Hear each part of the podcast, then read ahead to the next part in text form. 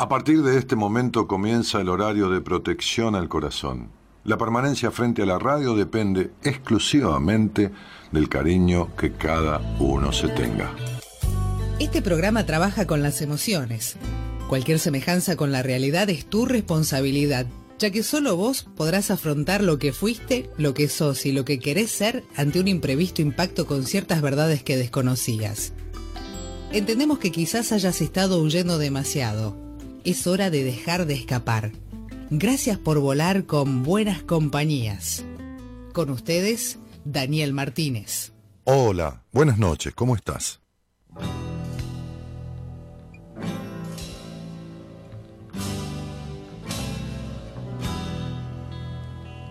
Vivo muy solo un sueño y quiero abrazar al viento. Hombre, niño, reacciona ya. No, no corras más a ciegas. Hay mil cosas que realizar y el momento nunca llega. Y ahora es el preciso instante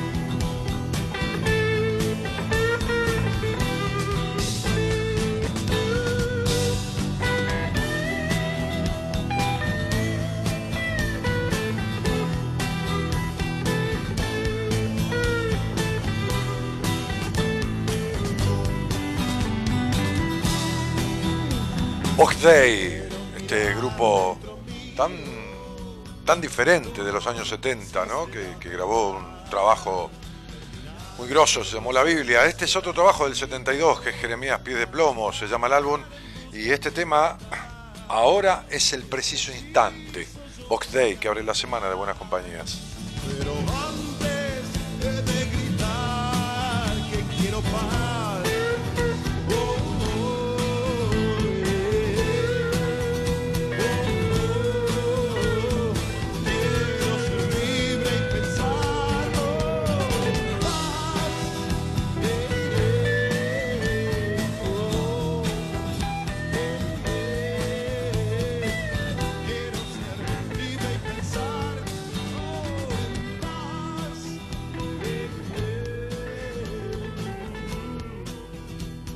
Imagínate que tiene 46, 47 años esto.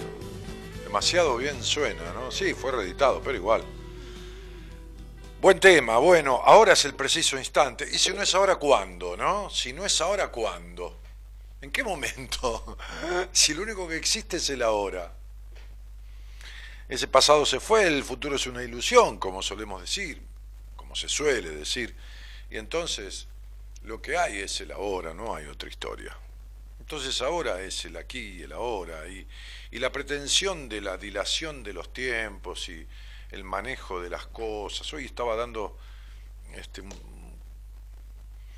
concertando con una paciente el alta, ¿no? Es decir,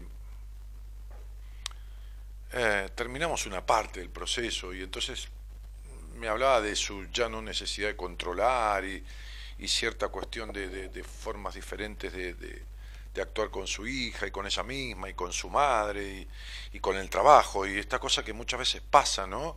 Este, este, es una enfermera de alta complejidad y, y- y de alta complejidad, digo, en, el ejercicio de la profesión, de terapia intensiva. Este, y, y el, hecho de sentir que es un basta ya la profesión. ¿no? Muchas veces me, ha pasado, ¿no? Es decir, gente que tiene una profesión y que empieza a sentir que, ya no. Y vocación a otra cosa, ¿no? Me pasaba el otro día hablando con un muchacho abogado que quiere ser este, psicólogo y, y, bueno, nada, este, entonces yo le, hablaba del, del, digo, ¿por qué no convenimos ir pautando una sesión dentro de un mes y vemos, porque este proceso que hicimos, el último mail que me mandaste con, con tu estado, con toda una tarea, yo trabajo mucho por mail con los pacientes para tener continuidad, ¿no? Este, este, para que no tenga que esperar una semana o por WhatsApp, y entonces me detallaba cosas de transformaciones que ha hecho, ¿no? Y mm, con respecto a sus vínculos también. Así que bueno, eh, es este instante, es el ahora, ¿no? Si no, ¿cuándo vas a esperar? Si no, si no, el mañana nunca llega, ¿no? O sea, el mañana como, como, como transformador en sí mismo, como, como, como, como día mágico, qué sé yo. Este, hay mil cosas que realizar, dice la canción, y el momento nunca llega, ¿no? Ahora es el preciso instante, dice, este, en que debo despertarme para mirar dentro mío donde existe la verdad, terminar con los sueños y el hastío, ¿no? Porque estos sueños, esta idealización, esta cosa idílica, trae un hastío, un cansancio de la no concreción, o de la, o de la concreción a medias, o de la concreción que después se diluye como agua entre los dedos, ¿no? Y, y entonces, digo, mirar adentro de uno, tanto miedo hay, ¿no? Tanto miramos el afuera, tanto el niño mira el afuera, tanto hay una, una cuestión de tanta limitación. Hay una, hay una capacidad tan grande del ser humano que uno lo ve, ¿no? Luego de que alguien haga un trabajito intenso y efectivo, la capacidad de, de otra mirada, ¿no? Que uno dice, la pucha, ¿no? Qué manera de perderse esa oportunidad. Este, caminar en busca de igualdad, ¿no? Este, dice la canción, vivo muy solo en un sueño, ¿no? Y quiero abrazar al viento. Hombre, niño, reacciona ya. ¿eh? No corras más a ciegas, dice la letra que es excelente, no corras más a ciegas. En una búsqueda loca, en una búsqueda infructuosa, ¿no? en una búsqueda estéril de, de, de en, donde uno termina creyendo que la verdad de uno es la verdad de cualquiera que llega a la vida de uno, ¿no? Porque uno no, no está, como le decía el otro día a una paciente que soñó con un tema de zapatos, ¿no? Y le dije, ¿por qué no estás en tus zapatos, no? No estás puesta, ¿viste? No, no estás calzada bien en la vida, ¿no? Bien parada. Y entonces, bueno, nada, los sueños son tan reveladores tan, tan reveladores, ¿no? Tan, es tan jugoso el mensaje del inconsciente, tan, tan significativo, que cuando uno encima tiene un paciente que medianamente lo conoce y trae un sueño, es como, bueno, ¿no? Como, como que te traiga un, un análisis de sangre, ¿no? Bueno, no a mí, digo al médico, ¿no? Pero es lo mismo que llevarle al médico el análisis de sangre, tiene todo ahí, en, el sueño está la vida. Es, muy loco, en el sueño está. Por eso, qué sé yo, cada maestrito con su librito, ¿no? Sin desestimar, pero es como una locura negar el, idioma de los sueños, ¿no? Pero más allá de Freud, más allá, porque si no es toda una cosa de ir en contra de, viste, siempre las antinomias. ¿Por qué no tomar de cada uno lo que sirve y listo, no? Tomar de cada uno lo que sea. El otro día había una discusión en un programa de televisión, ¿no? Este, este, sí, la psicóloga tenía razón, pero lo explicó. Era el día de la, de la sexualidad, creo, ¿no? Hubo un, tema ahí con, en, el, en el programa de Mariana, ¿no? Fabiani, creo, sí que era el Día de la Sexualidad, que es el 6 de septiembre. Me preguntaban algunos, ¿por qué el 6 de septiembre? ¿Será por el 6 del 9? Sí, es eso. La figura más simbólica, digo, emblemática del Kama Sutra, de las, qué sé yo, cuántas posiciones, este es el, el 69, ¿no? Entonces, el Día Internacional de la Sexualidad Humana se instituyó el 6 del 9, el 6, 9, el 69, 6 de septiembre. Esa es la razón, tan simple. Bien. Ok. Este, y entonces una sexóloga explicaba lo que le pasa a un bebé, ¿no? Este, y a la madre, este, cuando muchas veces, no siempre, pero, pero pasa en mayor o menor medida siempre, ¿no? Que decía que es, que es erótico el hecho. Lo que pasa es que, claro, ella tiene que explicar que lo erótico, medio que lo explicó, pero que lo erótico no tiene que ver con lo erótico, con el cine erótico de las películas eróticas. Cuando cuando Freud instituyó la palabra erótica, erótico, o, la utilizó, digo, no instituyó, este, hablaba de lo erótico y lo tanático, o sea, lo placentero y lo, y lo, y lo, y lo mortal, lo, lo, lo, la vida y la muerte, el disfrute y el no disfrute, ¿no? Por eros y tánatos, ¿no? pero pero este, lo erótico es lo placentero para el bebé, ¿no? Y para la madre también. Ahora, hay muchas veces que, que, que, el niñito se, se, se, excita cuando toma la teta, pero no se excita de que tiene, ah, quiero tener sexo, se excita de la ansiedad. Que cuando la, la psicóloga dijo, porque al bebé a veces se le para el pitito cuando toma el peso, le saltaron a la yugular Mariana Fabiani, la otra creo que la hija de Repeto, porque le da el pecho al pibe, tiene tres años, el pibe le sigue dando la teta qué sé yo, cada uno. Este, y le saltaron a la yugular, perdonadme, mi hijo no, no, se, no se excita, cuando, yo tampoco, y, hay mujeres que entiendan lo que voy a decir, por favor, tengamos la cabeza en paz con la vida y las posibilidades del, del alma humana, porque esto no es del cuerpo. ¿eh? Hay mujeres que han tenido una especie de sensación orgásmica, pero no porque se exciten con el bebé, no tiene nada que ver con eso, tiene que ver con un momento de suma sensibilidad amorosa, ¿entienden? O sea, pero bueno, esta señora se lo explicaba y, no le entraba una bala a estas dos chicas, ¿qué va a hacer? Así tenemos la cabeza, ¿no? Y así vamos para el carajo, ¿no? O sea, es una cosa loco, ¿no? No, no entenderla la, base del origen humano y el despertar de lo sensorial, de, lo, de lo no de lo genital. Ella le decía, no, no estamos hablando de genitalidad, pero ya, ya las cabezas se habían cerrado y ya no había manera de... Yo tengo la nota acá con lo que dijeron y todo más, pero bueno. No, digo esto de, de, buscar en el interior de cada uno, de abrir un poco la cabeza, no en ese tema, en, en todo lo demás, para dejar de vivir de la afuera, de lo que le fue inculcado, de, no, y me decía una paciente, cambié tanto la relación con mi madre. Lo que me marcó a mí fue que un día al, aire me dijiste, sos tu mamá, te convertiste en tu mamá, me horroricé. ¿no? Y cuando te vine a ver, que tuve una entrevista, en los detalles me di cuenta que era así. Bueno, pero le dije, lo desarmaste, desarmaste esta identificación, porque chicos, chicas queridas, muchachas y muchachos, este, este, este, uno se mimetiza, es decir, la personalidad uno la construye este, con lo que tiene al lado, ¿entienden? Es decir, no, no hay manera, si, se terminan pareciendo, ¿está claro? Nos terminamos pareciendo. ¿Por qué? Porque son modelos de identificación, ¿está?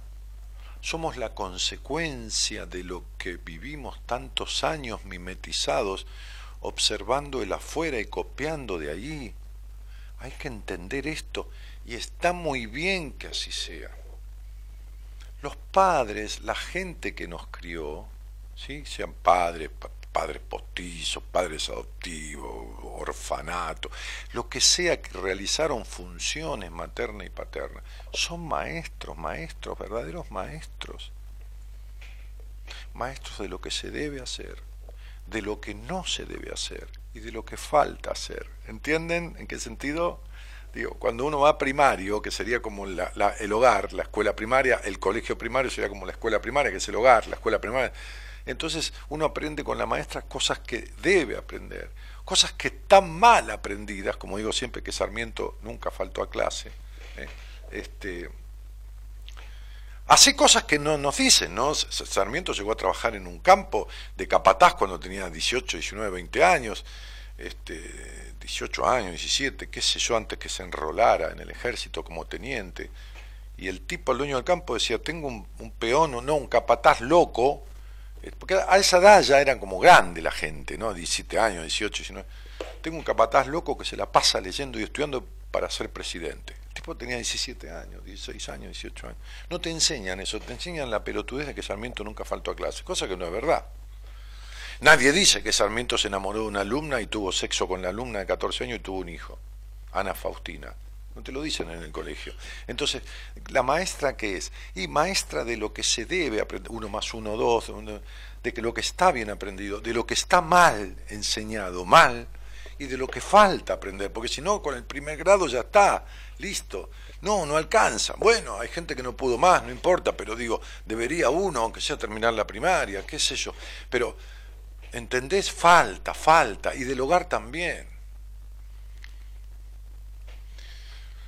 Entonces uno no se, no se puede morir creyendo en, en, muchos casos las sandeces que le fueron in, instituidas. Tiene, que quitarse eso de encima, despojarse eso, ¿no?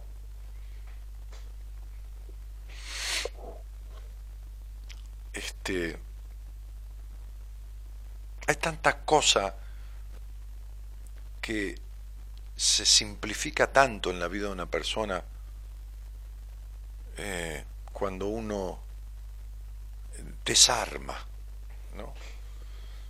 Hoy estaba haciendo yo una, una especie de ayuno, ¿no? que, que, que, que Hugo Francetti, el médico que vino acá, hace, hace este, un poco de ayuno, ¿cómo se llama? Intermitente. ¿no? El ayuno intermitente es un ayuno una vez por semana de 12 o 13, 14 horas. ¿no? Es, resulta comer y no comer más, digo, a la noche, y no comer hasta las 13, 12, 14, 16 horas. ¿no?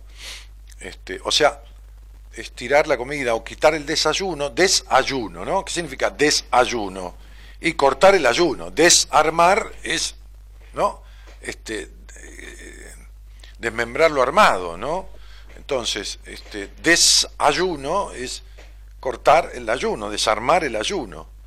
Eh, entonces uno estira eso, este, y porque, porque hace un efecto, hay un premio Nobel este, oriental japonés, que creo que japonés sí que tuvo un premio Nobel a propósito de lo que descubrió de esas, de esas, de esos hábitos de producir eso, ¿no? Este, periódicamente.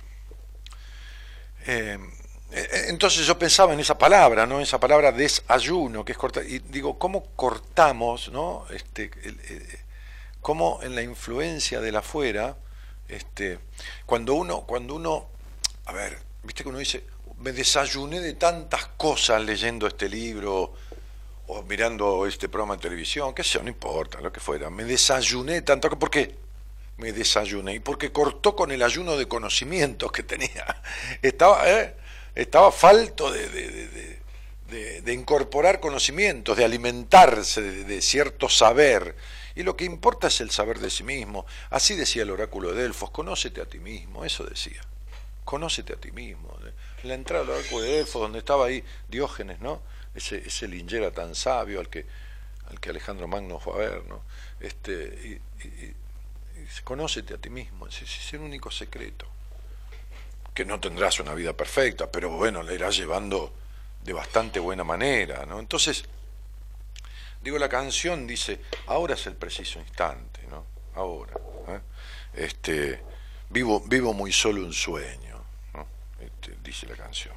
Quiero mirar dentro mío donde existe la verdad. Este temor, ¿no? Esto, esto que digo ahí en un separador de la radio, ¿no? El, este, eh, Buenas Compañías es un viaje al lugar que más cerca queda y al que menos vamos, que es el interior de uno mismo. Y bueno, este, de, eso se trata. Pero bueno, hay tanto miedo, como dice Lerner en una canción, miedo a la verdad, miedo a la muerte. Porque la verdad es la muerte de un aspecto de uno. ¿eh? Cuando uno descubre esa, no la verdad de otro, la propia, se muere un aspecto. Y hay como un aferrarse a esa forma de vivir, como un terror a, transformar. Es muy loco. ¿no? A pesar de que se viva sufriendo. ¿eh? Y ya no hablo de tristeza, hablo de sufrimiento. Hay, terror a, a eso. Entonces, qué sé yo, ¿no? Habría que ver,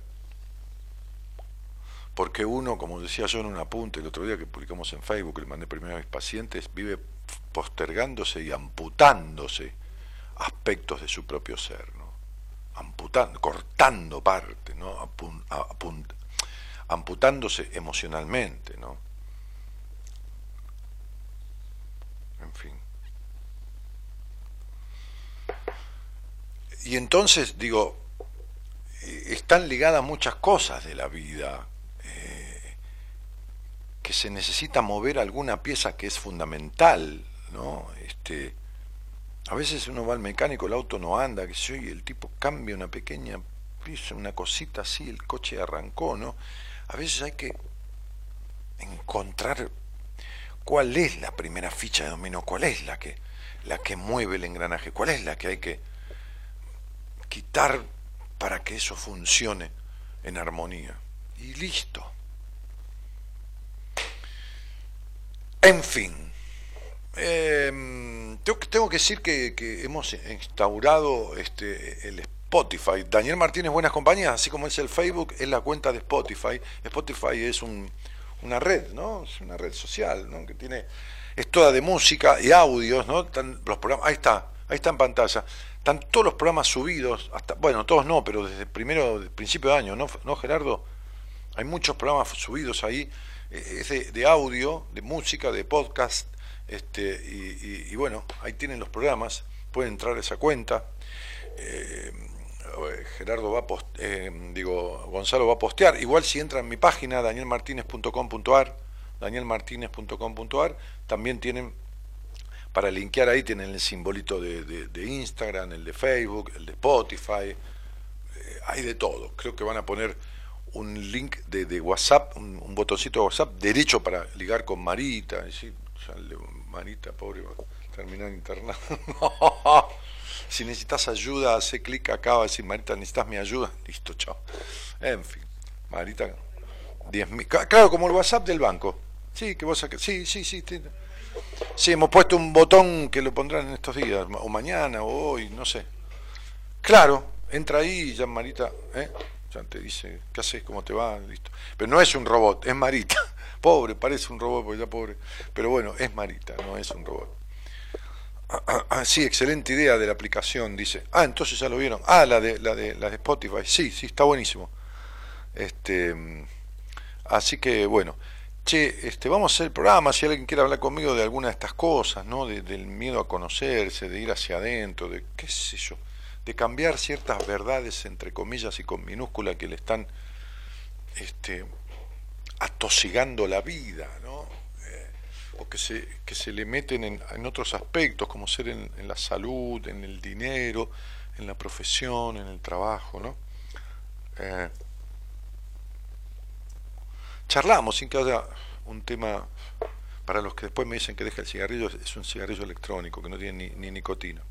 Digo para que no se gasten en el comentario. Em, así que volvemos, ahí Gerardo, este, que no es romano, es, subirana. Este, no sos Gerardo Romano, Gerardo Romano es bisexual, declarado. Gerardo Romano es bisexual. Él dijo, no, no, no, esa palabrota, no, no, bisexual. Él dijo de su bisexualidad hace mucho tiempo, este, vos sos Gerardo, podría ser romano, no, no, napolitano, aunque sea.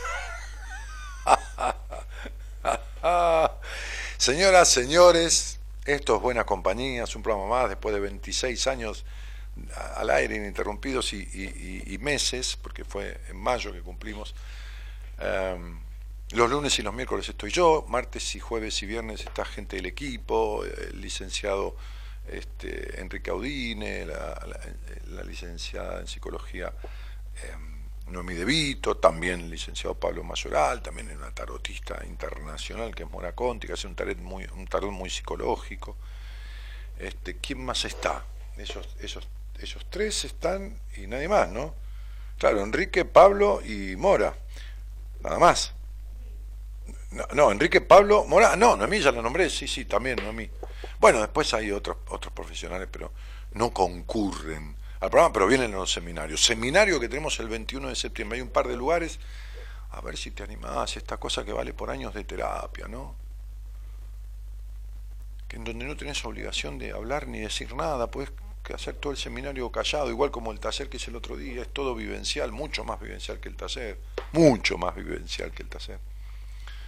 Este, son tres días ahí para cuidarte como un bebito, ¿no? Y resolver cosas que a veces salen de ahí recontra cocinadas y resueltas. Y... En fin, ¿no? La vida pone platos, como si fuera una, una mesa. El otro día fui en casamiento. Pues que no era un casamiento, era la, como una ¿cómo se llama? Renovación de votos de un amigo. Este, hicimos la ceremonia en la iglesia, todo, después fiesta como de casamiento, todo. La verdad que uno de mis amigos, este, Damián, eh, con el que nos, uno de los que nos juntamos los jueves, este, bueno, nada, tomarse un compromiso con uno mismo, ¿no? retirarse, ¿no? hacer una renovación de votos con uno, ¿no? un reencuentro o un encuentro, porque reencontrarse sería que uno ya se encontró alguna vez, ¿no? Y hay gente que no se encontró nunca.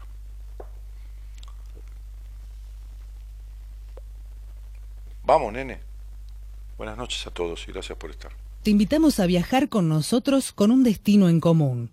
Descubrir lo que te está haciendo mal. De 0 a 2, Buenas Compañías con Daniel Martínez. Para ver largos puentes rotos entre el hoy hasta el ayer. Varias fotos viejas y una vaga sensación de antigua felicidad adolescente. Busco magia, busco libertad. Magia en el silencio, libertad en la soledad. Con muchas palabras es más fácil disfrazar lo que uno siente miedo a la verdad, miedo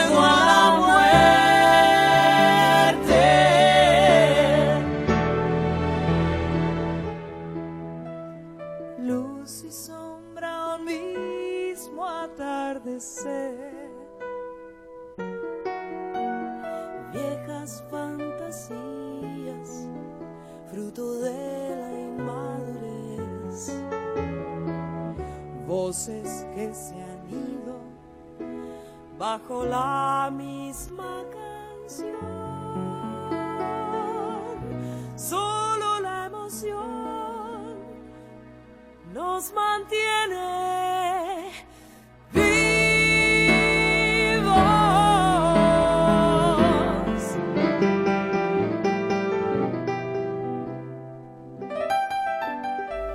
Sandra Damianovich cantando con Alejandro Lerner en esta versión en vivo. Algunas frases, se llama el tema Solo la emoción nos mantiene vivo, decía Sandra, de la letra de esta canción. Solo la emoción nos mantiene vivos. Escucha el piano. Qué variación.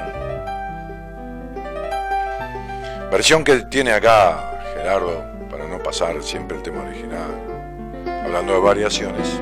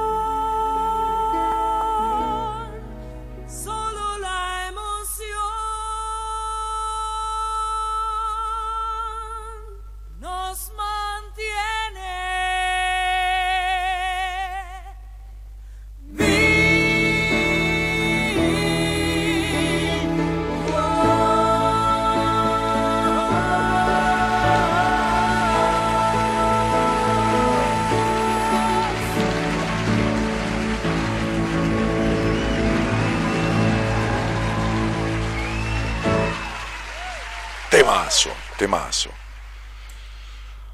Ah, el celular es el 1140 56 70 03. Nos mandas un WhatsApp pidiendo que te llamemos, qué sé yo, para hablar hoy, el miércoles, en algún momento. 1140 56 70 03.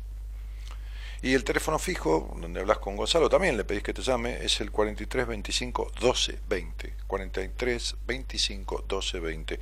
Hola, buenas noches, Lu, ¿cómo te va? Hola, muy bien, ¿vos? Bien, Vamos, aquí está. Ah, una forma de decir. sí, ¿para qué mandar? Che, Lu, ¿de dónde sos?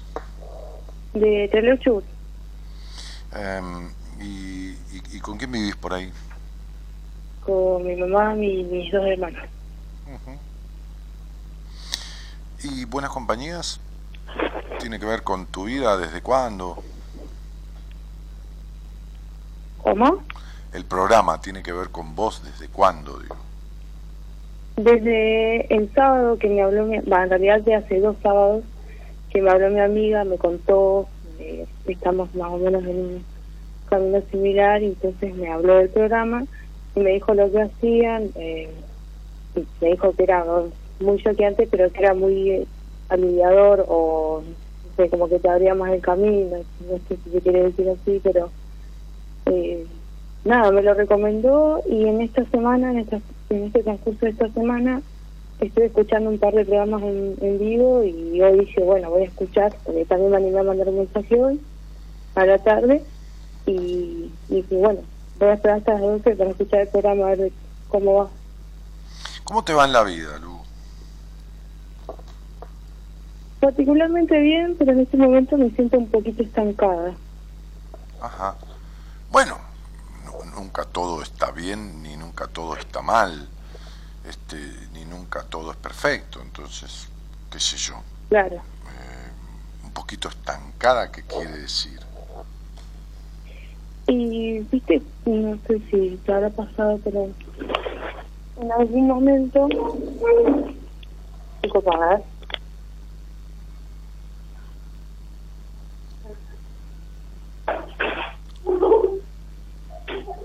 Hola, Sí, te escucho. gracias por la convivencia. Nada, en este momento siento que me quiero ir de mi casa, me quiero independizar y siento que cada intento que hago no, no resulta. Igual está bastante complicada la situación de la provincia en particular, pero bueno. ¿De dónde es que Estoy eras? ¿De, de dónde que eras? En el Chubut, Ah, sí, sí, está complicado, sí. Sí. ¿Y sí. cuando no estaba complicado, qué pasaba? ¿cómo? Cuando no estaba complicada la situación, ¿qué te pasaba que no te ibas?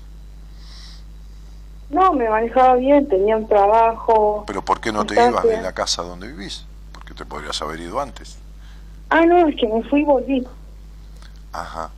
¿Te fuiste Eso cuán- fue. cuán- cuánto Me fui en tres años. ¿Hace tres años? ¿O Sí. te, te fuiste durante tres años? No entendí. Me fui durante, hace tres años, tres años. ¿Y, Así. y- y volviste cuándo, cielo?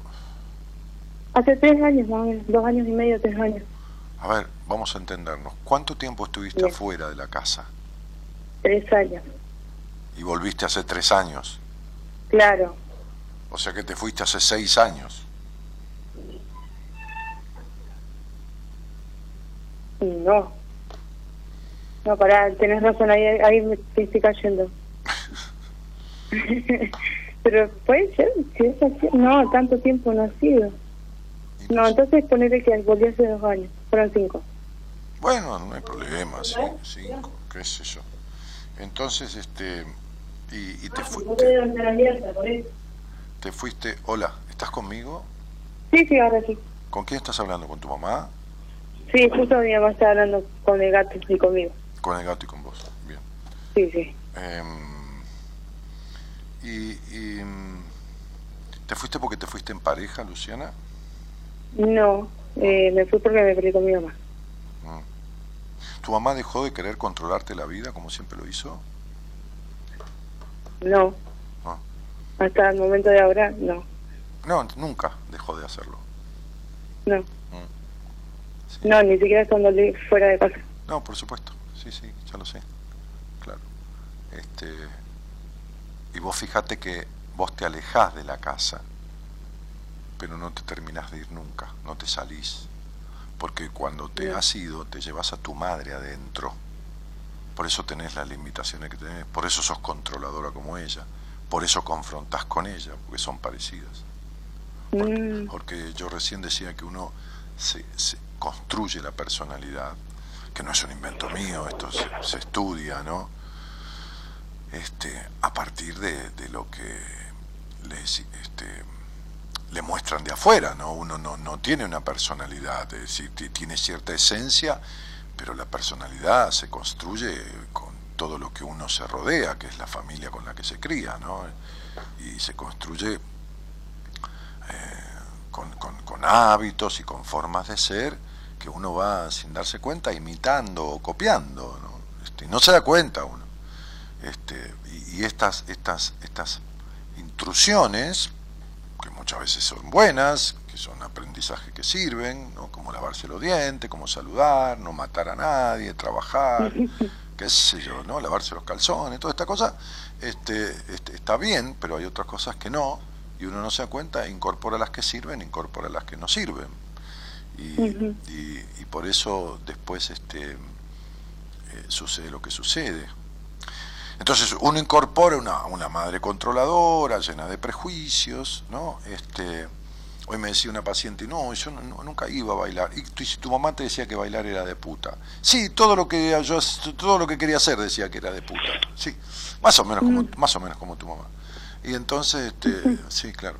Entonces, este, estas cuestiones, vos fíjate que esto, eh, estas ciertas cosas que pobre tu madre la ha hecho con la mejor de las intenciones, no para joderte, pero bueno, que va a ser, a ella la criaron así, este, y la ausencia que ha tenido de padre, ¿entendés? O sea, eh, la carencia, digamos, de protección paterna, este, hicieron que después tengas las decepciones que tenés de los hombres y, y los vacíos que tenés internamente, porque lógicamente cuando uno este, este, es absorbido por, por las cuestiones del lugar donde se cría, es, es muy influenciado por esa, por eso, entonces este, que lo somos todos, en más o en menos, pero bueno, hay quienes un poco más, entonces después, qué sé yo, este, no liberándose de esas influencias, vive las consecuencias de esas cosas, ¿no? ¿Se entiende, no?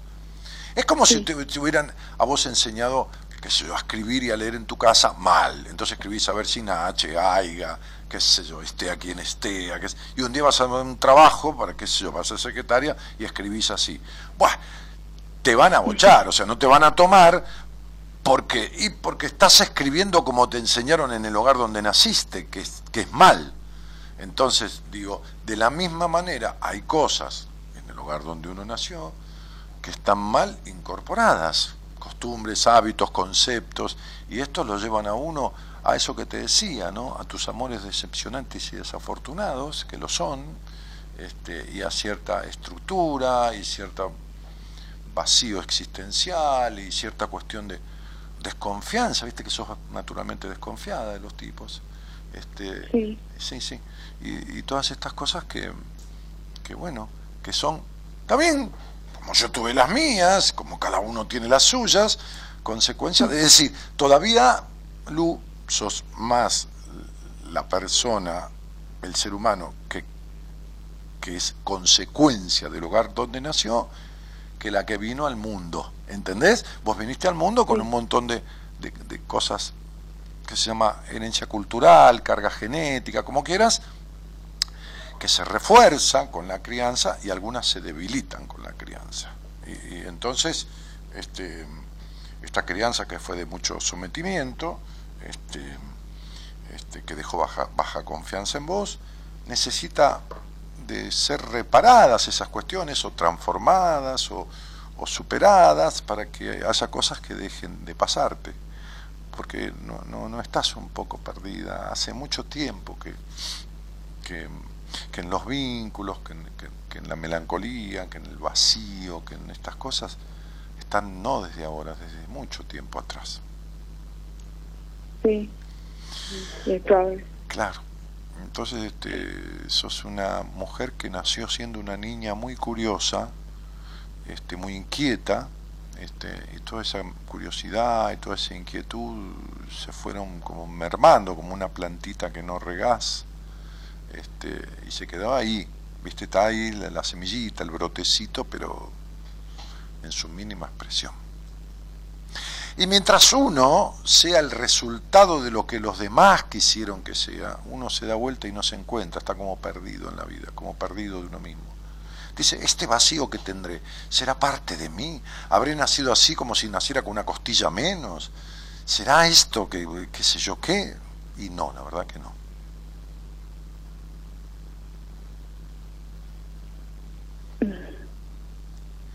Entonces, este,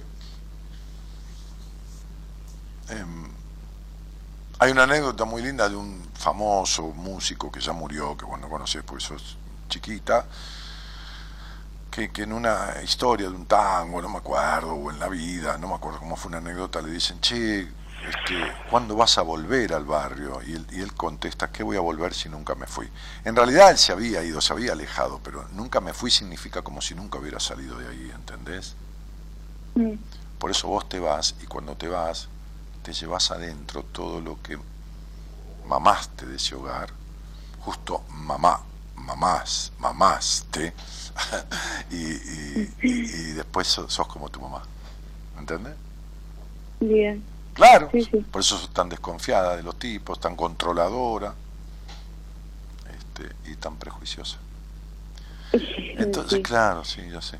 Entonces deberías, porque así no puede ser feliz nadie. Deberías ver qué haces con todo esto algún día, ¿sabes? Porque ya tenés 24 añitos, ¿no? Este... Sí, en eso, en eso estoy. Claro, estoy, está muy, está muy estoy intentando resolver de todas las vías manera posible. Mm. Y no me sale la primera que es hablar con ella. ¿Te sale qué? No me sale la primera que es hablar con ella porque cada vez que hablamos peleamos. Porque se pelean porque se parecen, mi vida. Son muy parecidas tu madre y vos. Y si no, fíjate cuando salís con un tipo, qué clase de vínculos tenés.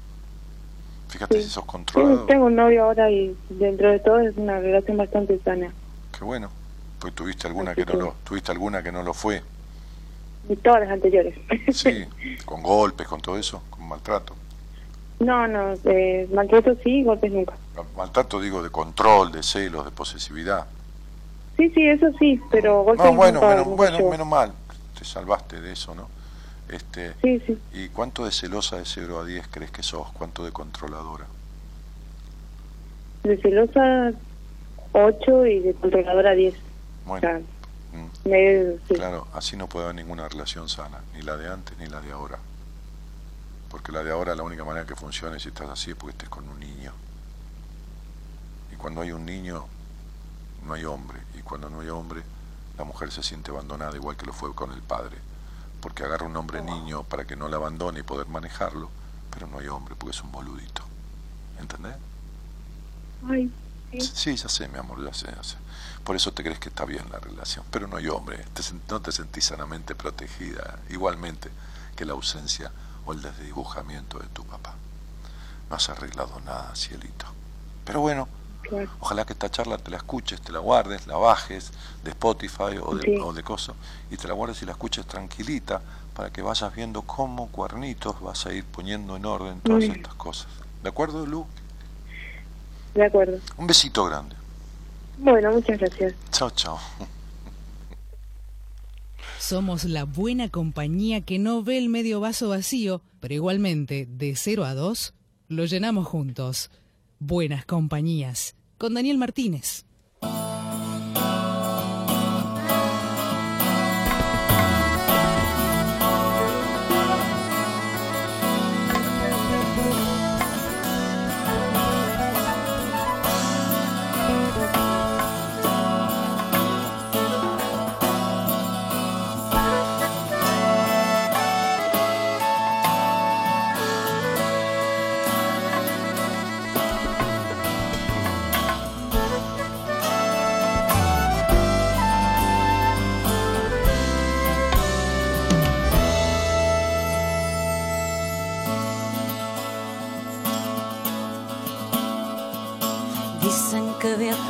Se fortalece el corazón, pues andar nuevos caminos te hace olvidar el anterior. Ojalá que esto pronto suceda, así podrá descansar mi pena hasta la próxima vez. Ojalá que esto pronto suceda, así podrá descansar mi pena hasta la próxima vez. Y si encuentras a una paloma herida que te cuenta su poesía de haber amado y quebrantado una ilusión, Seguro que al rato estará volando, inventando otra esperanza para volver a vivir. seguro que al rato estará volando, intentando otra esperanza para volver a vivir. Creo que nadie puede dar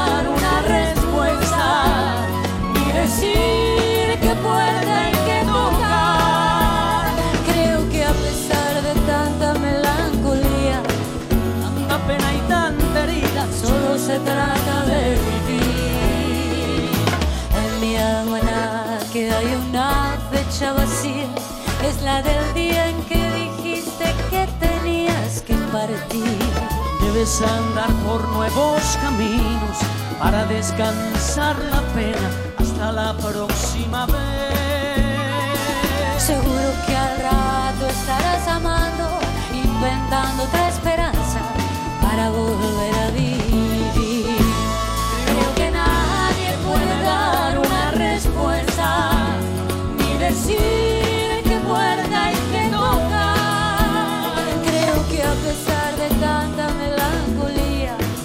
pena y tanta herida, solo se trata de vivir.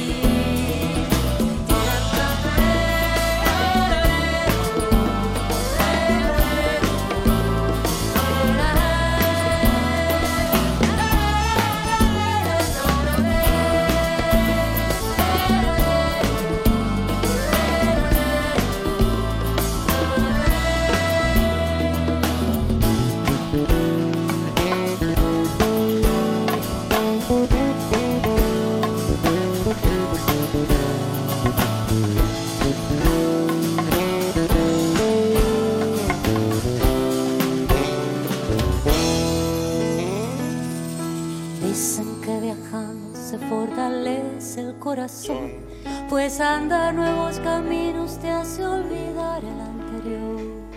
Ojalá que esto pronto suceda, así podrá descansar mi pena hasta la próxima vez. Seguro que al rato estaré amando, inventando otra esperanza. Wow, dice Eli. Mercado. Y mucha gente dice que temazo este, dale.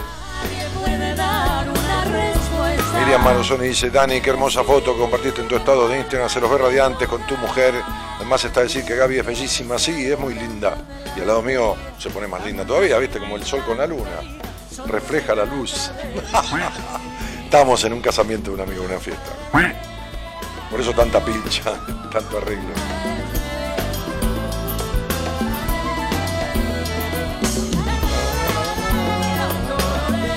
Totalmente verdadero, dice Luis Gustavo Rodríguez Silva. Me costó mucho tiempo cambiar los mandatos paternos y maternos. Hoy soy papá y trato de ser todo lo contrario a lo que me, ma- mamé de pibe. Bueno, todo lo contrario, no hay cosa buena, loco, pará. Claro, será todo lo contrario de lo malo. María Fernanda Rivero dice muy buenas noches, Dani. Ah, mm, mm, mm, no me quiero parecer a mamá, dice Eli Mercado, estoy seguro que sos igual. Este, y, no sabes cómo desarmarlo.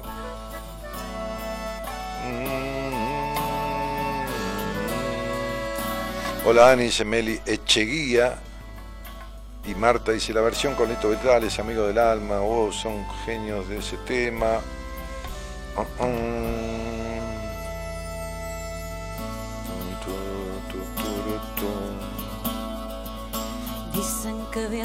Se fortalece el corazón, pues andar nuevos caminos te hace olvidar. Hagamos un trato, ¿por qué cada 15 días no va el programa Tu Mujer? Muchas gracias. Por ahí la traigo el miércoles para que hagan vivo una lectura de registro clásico que nunca hizo. Para lo cual va a necesitar que la, la llamen porque ella necesita ver a la persona. Y entonces por, el WhatsApp una llamada. Entonces daré el teléfono de ella y, le mandarán mensajes y bueno, verá con alguien según la foto que esté clara, qué sé yo, no sé cómo, y que la llame. Y, y ponemos el micrófono con los auriculares y que le haga una lectura de registros. Es interesantísimo, porque el otro se queda en silencio, ella le habla de todo, sin fecha, sin nada. Muy loco. Dale. Para volver a vivir. Seguro que al rato estará volando, intentando otra esperanza para volver a vivir. Dani, qué bueno que está el capítulo de la, del complejo de puta de mierda del libro Mujer Plena. Bueno, sí, está bueno, está bueno. Cuando hablé con Tete Custarot al aire, Tete decía, decí vos el título, yo no lo voy a decir.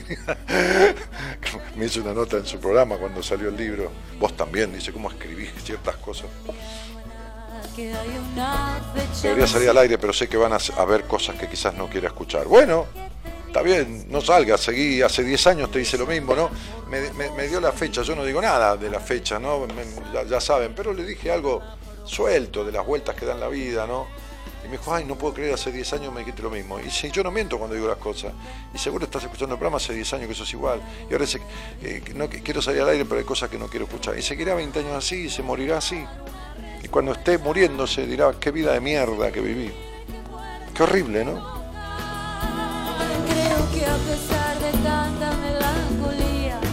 Tanta pena y tanta herida, solo se trata de vivir.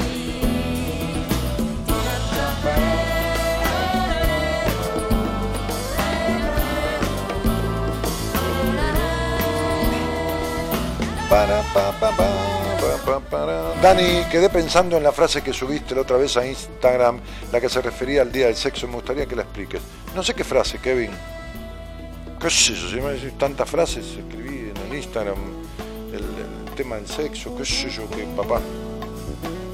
Decime.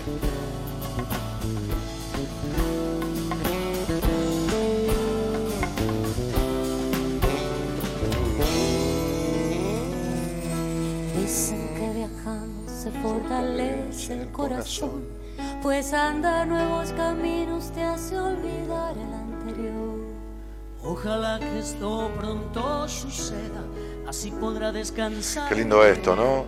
En la ceremonia de la iglesia el otro día el cura me llamó al altar y me dijo, sé que Damián, que era quien renovaba los votos con su mujer, estaban sus tres hijos, tiene un amigo, uno de los amigos que están acá presentes que quiere mucho, que es Daniel, me pidió unas palabras, yo pasé y dije, los otros, mis amigos me miraban, porque dijeron, cagamos, este se queda cuatro horas, viste, con el micrófono. Lo jodí porque estuve 40 segundos, ¿no? Este, les hablé a los dos ahí del cariño que nos tenemos y todo, ¿no? Este, y al otro día me puso en el WhatsApp, gracias querido amigo por formar parte de mi familia desde hace mucho tiempo, la noche de ayer quedará en mi corazón y el de mi familia eternamente. Fue demasiado emotivo y siempre sentí que tenías que estar ahí, junto a nosotros cinco. Un abrazo enorme desde lo más profundo de mi corazón. Yo le puse, hola campeón, hiciste todo lo que había que hacer para que tu familia pasara una noche espectacular. Y tu emoción, en varias oportunidades, lo registró así. Nosotros, que te queremos y los queremos mucho, tuvimos el gran gusto de compartir esa noche. Felicitaciones. Mm.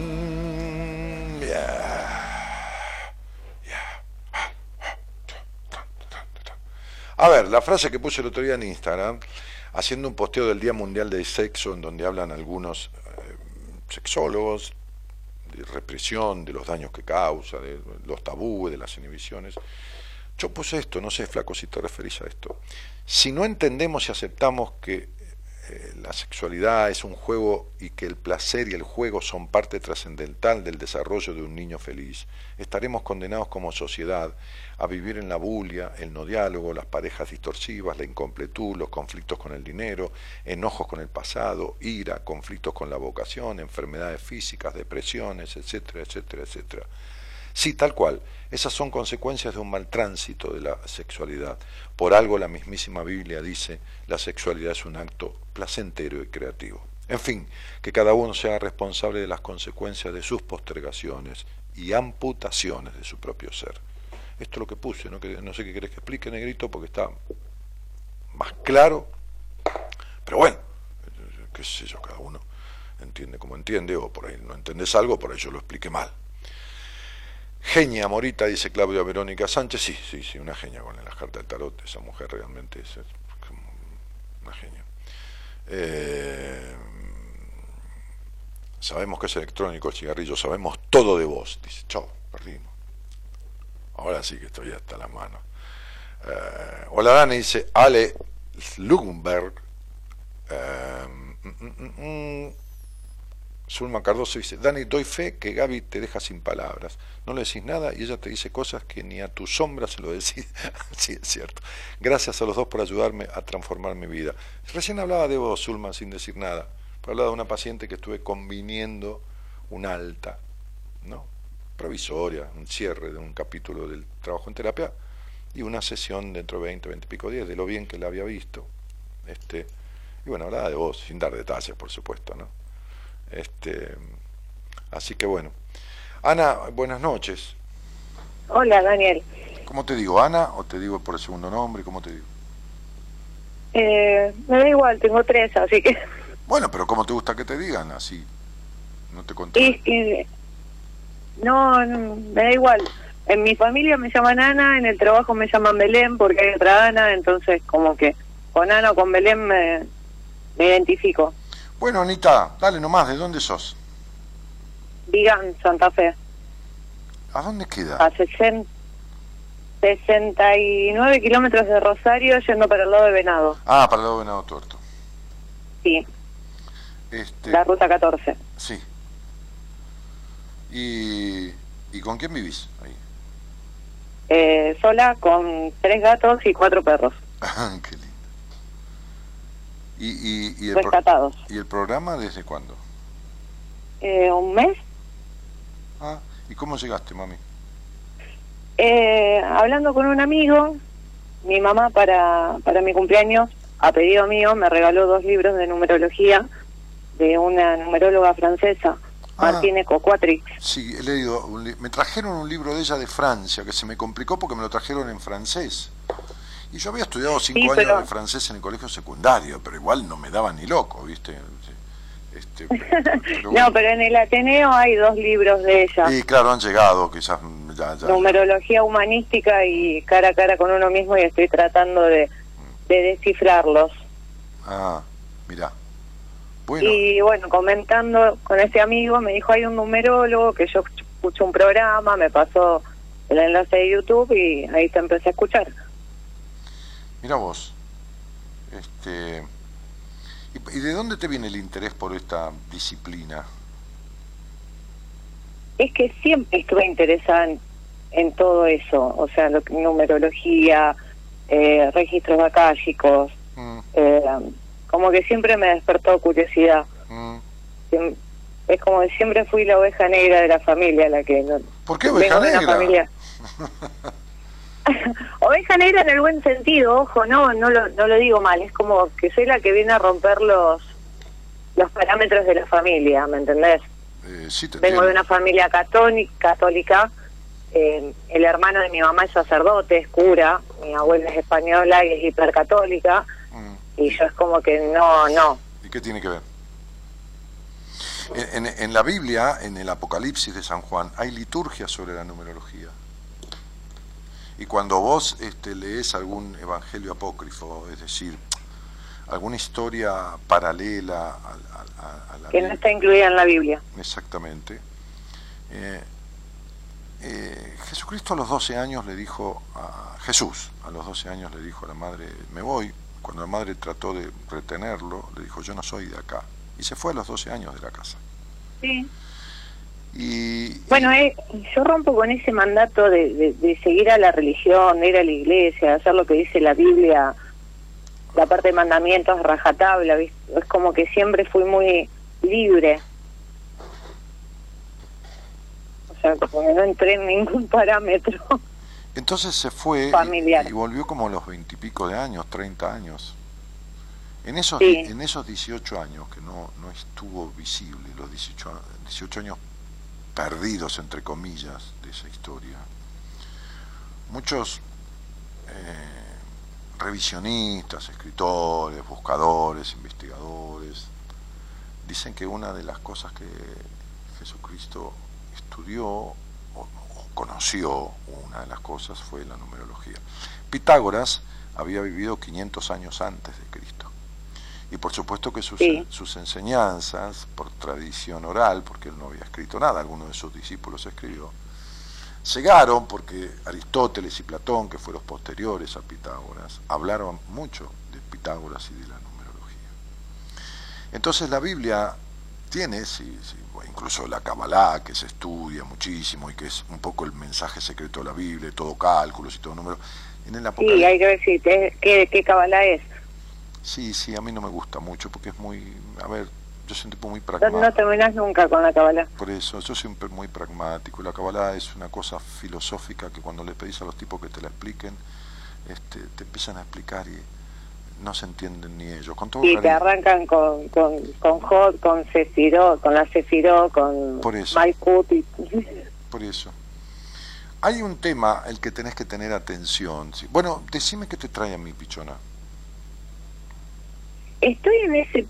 O sea, a ver, eh, no sé en realidad, es como que será más curiosidad, porque estoy tratando de encontrarme yo. Porque ese es el mayor problema de tu vida. Y, y, eh, por ahora. Y el tema que tenés que cuidar mucho vos es la dispersión. Porque en la búsqueda de ese yo, lo peor que puede hacer uno es poner el culo en cuatro sillas, ¿entendés? Y entonces buscar en la Sí. numerología, buscar y buscar a través de creer uno que va a encontrar. Y como vos naciste en un hogar en donde no fuiste escuchada, este, No. eh, sí, por eso. En un hogar con roles muy desdibujados de padre y madre, desdibujados en el sentido, en el buen sentido de la palabra, desdibujados, ¿entendés? Este, Y mi mamá se fue a trabajar a Rosario cuando yo tenía seis años y yo a los 12 me hice cargo de mi casa. Bueno. Mi mamá no se fue a vivir con mi abuela porque mi abuelo se enfermó y yo quedé viviendo sola con mi papá. Y no sé, o sea, no mi rol era de hija, de ama de casa, de... Entonces digo, la crianza te llevó a lo que yo llamo em, una sobreadaptación, por eso te estaba diciendo, un crecimiento desmesurado en tiempos que no correspondían, entonces hay como un alejarse de sí mismo porque la, situación lo propicia, lo, requiere, eh, y entonces esta nena, a través de esos roles y de todo lo demás, vivió emocionalmente, o sea, está claro en tu numerología que ha habido un abuso, ¿está? Y este abuso que ha habido, que es básicamente emocional, básicamente está en lo emocional, lo que tiene que ver con Sí. lo, con- por eso, lo que tiene que ver con lo físico pudo no haber sucedido, pero lo emocional está concretamente, hizo que, que, que te sobreadaptaras y como suelo decir yo, que fueras como una señorita cuando tenías que ser una nena en el buen sentido boba, inocente, inconsciente, y después cuando fuiste grande quedaste aniñada. ¿Entendés lo que digo? Es como, es como, como te- tenés una intuición muy fuerte naturalmente, pero esta intuición no está en su, en su gran potencial. Como suelo decir yo a veces en alguna entrevista privada, sos como una Ferrari con queroseno en el tanque. ¿Entendés? Y Sí, ento- sí, sí, sí, sí. Entonces hay un conjunto de cuestiones que están desaprovechadas, este, porque simplemente eh, cuando uno no fue escuchado de chico y se sobreadaptó, el deseo es como un músculo, como si vos tenés un brazo quieto durante seis años, después querés levantar un balde con agua y, el brazo no tiene fuerza para levantarlo. Cuando uno no fue escuchado, este, este, y, se, y se- y se desvía un poco del camino del yo y de su escucha y todo lo demás, este, después cuando, cuando quiere retomar ese camino se le hace difícil, por supuesto no imposible, porque le cuesta escucharse, le cuesta saber quién carajo es y qué cuernos quiere. ¿Entendés? Es como que me hice una coraza demasiado grande para protegerme en su momento y hoy por hoy ni yo la puedo romper. Eh, O sea, es, que, vos- es, que, es que cuando vos decís ni yo la puedo romper, vos sos la menos indicada para romperla. Porque como, Sí, tuviste, que, como tuviste que hacerte cargo de chica de, de cosas que no te correspondían, te, tenés Y el aguantar una abuela bastante tenés, rompehuevos. tenés, tratá de escuchar, porque estás para aprender. Yo ya sé lo que te pasó. Entonces, tenés la puta costumbre de seguir con lo mismo y a los 33 años querer seguir pudiendo con todo. Entonces vos querés poder con resolver lo que no tenés ni idea de cómo resolver. ¿Está claro? Porque Sí. e- escúchame tu omnipotencia. Dijiste, ni yo puedo. O sea, ni yo puedo, como si vos fueras, ¿entendés, no? ¿Se entiende? Me haces acordar a Danielito Martínez cuando decía, el que va, el que va al terapeuta y le paga para arreglar un problema es un pobre pelotudo, porque yo tengo un problema y me lo arreglo solo. Yo puedo con mis cosas. Y así fui siete años después de terapia pidiendo, pidiendo por favor. Entonces, esta omnipotencia que vos tenés, que es una pseudo, porque en el fondo sos más, más floja que un flan y tenés un carajo de confianza en vos misma, esto, esto que es el caballero armadura oxidada, que para afuera armaste, como dijiste, como una armadura, pero para adentro sos re frágil y re floja. Lo leí ese libro, me Bueno, encantó. Bueno, por eso. Entonces tenés que parar de información, porque ya no hace falta información, hace falta que te acompañen a cuidar a tu niña que está perdida en la historia y que vos dejaste tan de lado como fue dejada de lado en su momento. Anita no existe, por eso te digo que fue abusada. Y sigue siendo abusada por vos porque le seguís exigiendo a esa nena sin dejarla ser nena.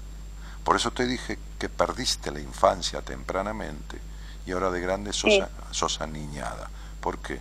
Porque así como sos de, de demandante o de discutidora o en los afectos o en lo que fuera, también te quedás como, como aniñada, no tomando cuenta a los treinta y pico de años que todas estas cosas que no has podido resolver, está bien que no puedas resolverlas, porque está bien que no puedas con todo, y que algún día en vez de hacer astrología, tarot, numerología, las runas, y, este, y- qué sé yo qué, tendrías que sentarte con alguien y decirle, ¿qué tal? ¿Cómo le va? Mire, vengo a ver quién carajo soy y cómo carajo maduro. Pero no maduro de ser seria, no maduro de ser seria, maduro de madurar, de hacer, encontrar lo que deseo y bancarme las consecuencias de hacerlo y dejar de dar vueltas. Estoy tratando de hacer eso, o sea, eh, estoy también con una terapeuta floral hace de febrero, con la cual también hablo mucho y me explica mucho de lo que es, que me orienta bastante cuando cuando estoy así, que no, no sé para qué lado disparo. Eh, Bueno, escúchame una cosa, te voy a decir lo siguiente. Eh, si vos me decís que es una psicoterapeuta, que estudió, que se recibió, que tiene un título que la avala para atender psicológicamente personas, y que aparte se sirve de las flores de Bach o de las flores que quieras, californianas o las que quieras, no, no, es de Bach. bueno, por eso, como complemento de lo que hace, está bien. Ahora, si me decís que es alguien que hizo un curso de tres o cuatro meses de terapeuta floral no, no, y te da flores, entonces te digo que, no, no, no. bueno, No, es una persona que es terapeuta y, y, y ayuda con las flores y a mí la verdad me, me, bueno, me ayudaron, Bueno. me están ayudando. bueno, seguí con ella, me parece bárbaro, Eh, me parece excelente. o sea, por ahí me ayuda a darme cuenta de cosas de lo que vos decís de la niña. Yo hace 10 años tuve un accidente jodido, me chocó un camión, literal. Y hace cosas de cinco meses atrás empecé con que me dolía la cabeza, me dolía la cabeza y yo tenía que ir al hospital donde mi mamá es enfermera y trabaja hace muchos años en el italiano. Y a mí se me había puesto que yo tenía algo en la cabeza, que tenía que ir al italiano y la llamé a mi mamá para que me saque el turno. Y ella me dice, ¿por qué la tenés que llamar a tu mamá? Tipo, lo podés hacer vos. Y es como que me hizo dar cuenta que yo en realidad lo que quería era estar con mi mamá. Y está bien que vos requieras de que tu madre se haga cargo y haga de madre de vos alguna vez. ¿Cuál es el problema? Un día tenía una paciente yo que entró en una crisis tan fuerte que hablando por teléfono se empezó a morder las manos de una crisis de histeria muy fuerte, muy neurótica. Lo llamé al doctor Rosales, que eh, en ese momento la había medicado hace un tiempo, que yo la mandé a que medicaban para la ansiedad y todo lo demás. Y, le- y me dijo, decirle que tome el doble de la dosis. Y si no me avisás que si hay que internarla, vemos si la internamos para pararla un poco. Entonces hablé con ella y le dije, este, escuchame una cosa, toma un poco más de, de tal cosa, que, que era lo que el doctor había medicado, por supuesto, yo no me meto. Y entonces en un momento se mordía, se mordía en sus propias manos, estaba agrediendo y le dije, vas a hacer lo que te digo y me vas a hacer caso. Yo soy un tipo muy conductista en la terapia, ¿no? Cuando hay que ser conductista, soy muy conductista. Entonces me dijo, ¿qué querés que haga? Si no lo haces, ya sabes cómo soy yo, ¿no? Ok. Este, me dijo, no, no, yo te hago caso, ¿qué hago? Decime, yo, esto, esto llorando y con un ataque de nervios y todo. Vas a llamar a tu madre. Así como estás en este estado, yo voy a cortar, vas a llamarla y en cinco minutos te llamo de vuelta y quiero saber qué hablaste y qué te dijo tu madre. Y le vas a decir, mamá, quiero un abrazo tuyo. Esta madre dura, como fue tu madre, tu madre fue una mujer criada en total descuido, total descuido, total falta de cuidado, este, con abandono este, de todo tipo. Y, y- y entonces, la tuya, ¿eh? la de tuya, Ana, no estoy hablando sí, de la de sí, esta chica, sí. Este, y le dije, y le pasa, decía a tu madre que necesitas un abrazo, que hablaste con tu terapeuta y te dijo que vos necesitas un abrazo grande de ella. Bueno, la encontramos a la madre porque las cosas son cuando tienen que ser, y te- le dijo, hija, ya voy para allá, se tomó un remis, la abrazó, fue- yo la llamé y le dije, me quedé charlando hasta que llegó la madre, la abrazó y se le pasó todo. Y está bien que vos quieras que tu mamá haga un poco de mamá, no tiene nada de malo. No, no, y eso, bueno, desde ese día lo, lo entendí por ahí hoy, por hoy mi mamá es, mi mamá vive en Rosario, trabaja 12 horas por día, pero siempre que, y yo trabajo en un peaje, trabajo horario rotativo, también 8 horas por día, 6 días a la semana, como que por se nos, se nos complica organizarnos. Pero siempre no, no, o está la llamada, o está el mensaje, o está... eh, o sea, es como que yo siempre recurro a mi mamá. Me- Tengo eso. Con mi papá no. Es- está bien, pero por eso te estoy diciendo que no hay problema si llamas a tu mamá y le pedís el turno, que te saque un No. turno. Sí, pero hace dos minutos me dijiste que sí, que lo había, y que tu terapeuta te dijo, ¿por qué tenés que llamar a tu mamá y no lo sacás vos sola? Y bueno, la- Porque a él, la, respuesta es porque no la tuve de chica, flaca, y la quiero tener un poco de grande. ¿Qué te pasa? es que ella lo, que- me lo preguntó para que yo me dé cuenta de decir, Ana, Ana, date cuenta, necesitas a tu mamá. Bien. Llama a tu mamá y decirle, mamá, ven y que necesito pasar el día con vos. Ah, bueno, me lo contaste al revés, por eso te digo. Sí, sí, sí, es como que ella me, me hizo la pregunta para que yo me, me dé cuenta de que, a ver, sos grande, estás llamando a tu mamá porque necesitas a tu mamá. mm. O sea, me lo hizo para que yo yo me dé cuenta, para que yo lo interprete sola y Bueno, está muy bien. automáticamente automáticamente me desaparecieron los dolores en la cabeza. O sea, yo tuve fractura de base de cráneo, tuve... Mm. Bueno, uno se la rebusca como puede para llamar la atención de los demás. Y esta fractura y este golpe en la cabeza, ¿eh? porque bueno, algún día vas a entender de que no puedes controlar la vida, ¿entendiste? Sí, voy a tratar de no controlar tanto. No, no, ¿dónde estás ahora en este momento? Ahora estoy en mi casa, Bueno, pero ¿en qué lugar de la casa? con el culo en el calefactor. Bien, pero sentada, sentada en una silla. Sí, sí. ¿Me puedes hacer un favor? ¿Puedes Sí. hacer un pequeño ejercicio? ¿Puedes tratar de pararte y decirme cuál es la posición de tratar de pararte? Ya me paré. No, tratar. ¿Cuál es la posición física? O imagínatela, no hace falta que lo hagas. ¿Cuál es la posición física de tratar de pararse? Que yo digo, esta persona está tratando de pararse. ¿Cómo sería la posición? Apoyo los pies y me paro. No, eso es pararse. Tratar de pararse. Si una persona está tratando es como que me tiro para adelante y para darme el impulso. Eso es. Y, que, mitad de la cola despegada de la silla, pero las piernas torcidas y no totalmente erecta, ¿de acuerdo? A Sí. mitad de camino. O sea, no estás ni parada ni sentada, ¿se entiende? Eso es tratar de pararse. Sí. Bueno, lo mismo dijiste y lo mismo va a pasar. Voy a tratar de no controlar. No, flaca, eso no se logra así. ¿Entendés? Bueno, voy a controlarlo. No, tampoco. estoy- No, la palabra que No, caga tu voy vida. a buscar ayuda la palabra para que ca- la palabra que caga tu vida es el control. Sí, esa es la palabra. Voy a dejar fluir. Sí, bueno, bueno, dale, hacelo. Fluí, ¿eh? Fluí en la cama también, ¿eh? Porque en la cama no fluís nunca, ¿eh? Fluí en la cama también. No, No, te- en la cama. no, de hecho, Mm. de hecho estoy, o sea, en ese sentido estoy negada también. Ya lo sé. Por eso te lo estoy diciendo.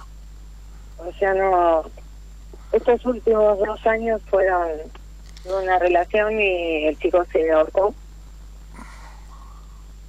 No, cielito, Y- ese tema fue siempre malo en tu vida. Ahora está nulo, pero fue siempre malo. El tema de la relación con los hombres y el tema de tu intimidad fue siempre malo. Sí, Bueno, entonces... sí, y después mi última pareja desapareció y no... Sí, sí, sí, seis a- meses los abandonos son siempre. más ya te- nada, ¿no? Claro, sí, sí, por eso. Hay mucha- ¿Cuánto hace que estás haciendo terapia, cielo? Y empecé el 7 de febrero. 7 de febrero, mira, el día que yo me casé. Este, Mirá. Mirá.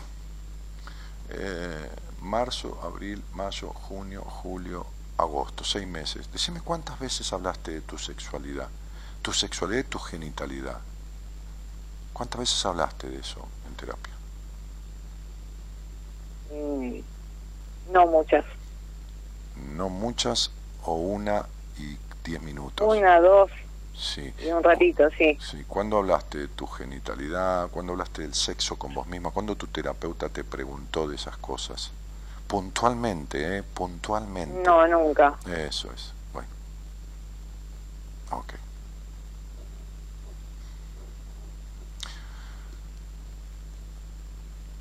Mi número de documento es 11.443.396. Decile que digo yo que nunca va a poder sanar a nadie en la vida si no cura los problemas de represión que ella tiene.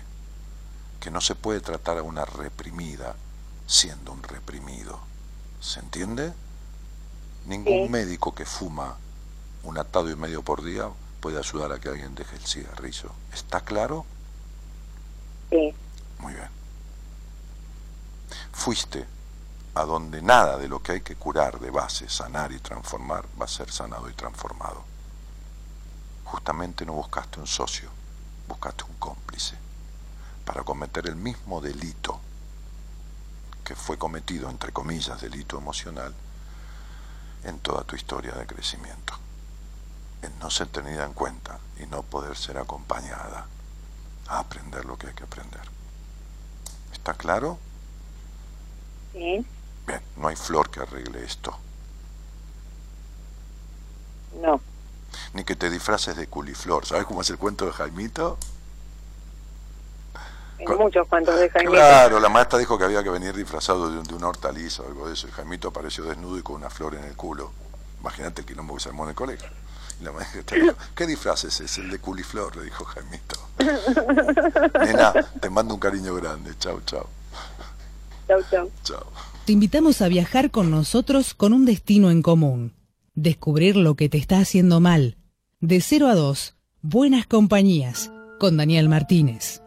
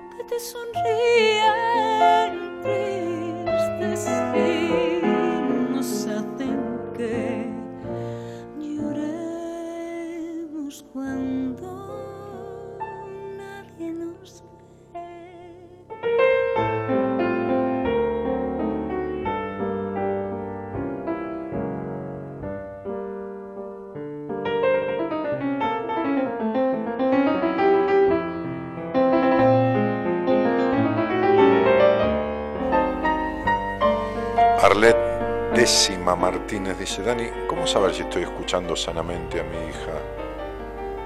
¿Y cómo saberlo yo, mi cielo? Si querés hablamos de eso en algún momento. No quieras ser una madre perfecta porque es, imposible. Este, así que bueno, nada. Si quieres un día hablamos.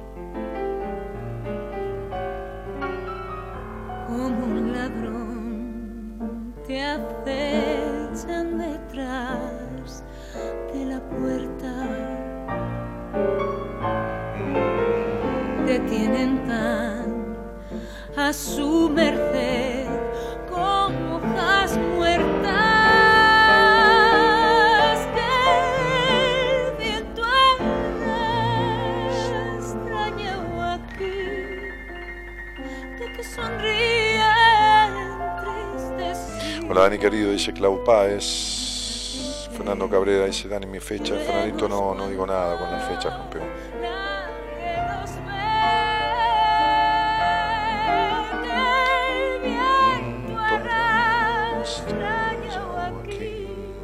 Cuando quieran salir al aire hablamos y yo utilizo una fecha para guiarlos en alguna cosa que pueda guiarlos, ¿no? La fecha y el nombre, claro. Nos hacen que Entre en mi Instagram, danielmartinez.ok, y hago toda una explicación de la numerología, incluso jugamos con los días de nacimiento. Y hay, hay un estudio numerológico, el otro día hay un programa el, lun- el miércoles pasado que hicimos estudio numerológico al aire y mostré cómo la numerología son como 40 números que vienen de los nombres, el apellido, la fecha. Entonces sería para hacer algo serio, hay que hacerlo así. Si alguien quiere verme en privado, me ve, entra en la página web, danielmartinez.com.ar, pide una entrevista conmigo y veremos en esa hora todo lo que le haga falta ver, de dónde, por qué, cómo, cómo se origina lo que le pasa o lo que le jode y cómo salir de ello, ¿no? Este, pero bueno. Me encanta escucharte, Dani, gracias por existir, te adoro, dice Estefanía Gavio, hola Steffi, eh, Irene, dice Dani, ¿le podés mandar feliz cumpleaños a Miriam? Es una fiel oyente tuya, cumplió el 6 del 9. Muchas gracias, ya que llamé al que atiende el teléfono y no te lo dijo todavía. Y porque está ya laburando, pobre, ¿qué querés? El teléfono no para. Eh, bueno, un feliz cumpleaños a Miriam, que tengas buen año, Miriam, ¿eh? que tengas buen año. Eh, Ah, ah, Sonny Santillán dijo, al inicio dijo que se fue de la casa porque se peleó con la madre, después dijo que no puede hablar con la madre porque pelean. Ah, está hablando de la chica anterior de Luciana. Pero al final dijo que se acomodan para estar en contacto al menos por mensajes. No, esto es otra persona. Sony, estabas escuchando dos charlas diferentes. Lo de la terapeuta floral, tal cual lo expresó al revés. Sí, también, sí, sí, sí, sí. Pero bueno, el sobreexigido tiende a no a no aceptar equivocarse nunca y es producto de la sobreexigencia, ¿no?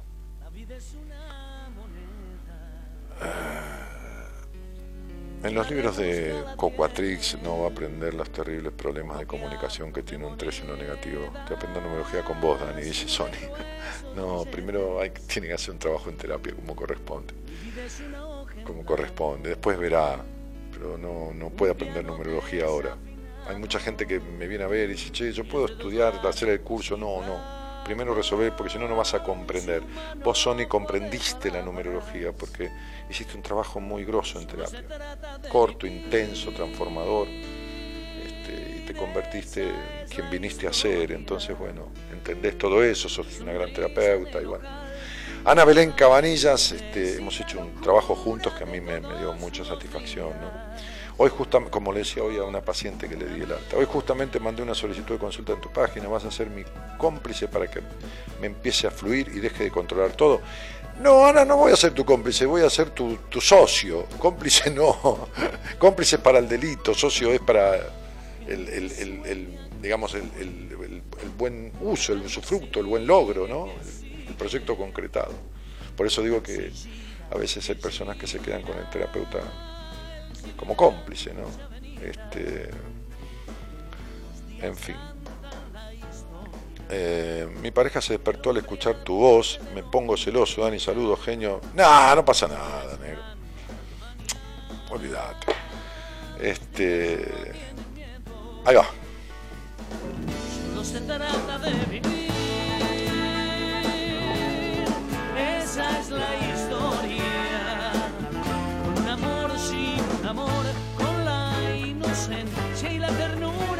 que florece a veces, a lo mejor resulta bien.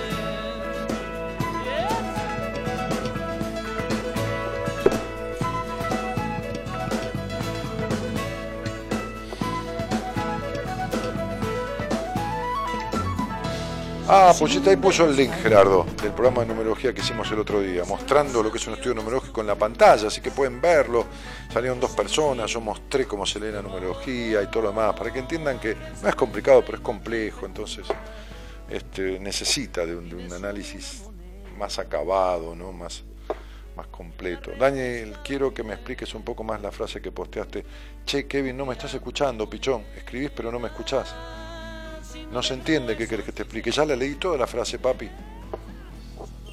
Así que fíjate, eh, porque te lo acabo de leer todo hace 15 minutos y no entiendo a qué frase te referís ni sobre qué parte de la frase, que es larguísima encima. Eh, hermoso ese color de camisa, como el cielo, dice la turquita. sí, es lindo celeste.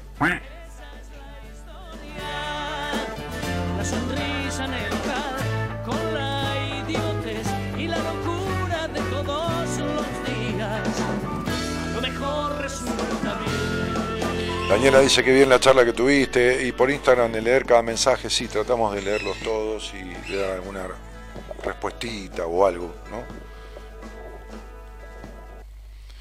Bien, ¿qué pasó?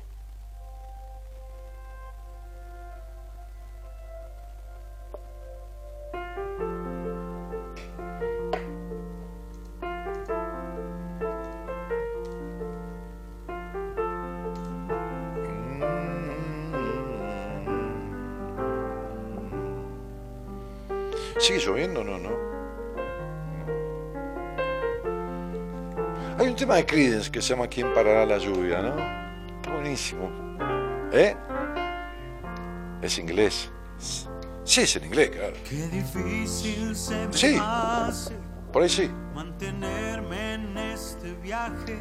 ¿Eh? Sin saber a dónde voy. Juan Gabriel canta ¿Quién parará la lluvia en castellano con ritmo de Creedence. No te puedo creer, qué mezcla. A ver, buscalo. Está rarísimo. Está bien que no es un rock pesado ni nada, ¿no? Es más bien.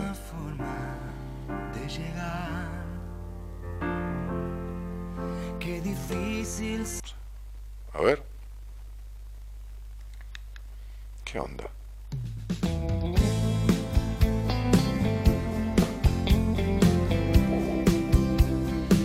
Creedence Water Revival por Juan Gabriel. Ah, Calamaro, todos cantando.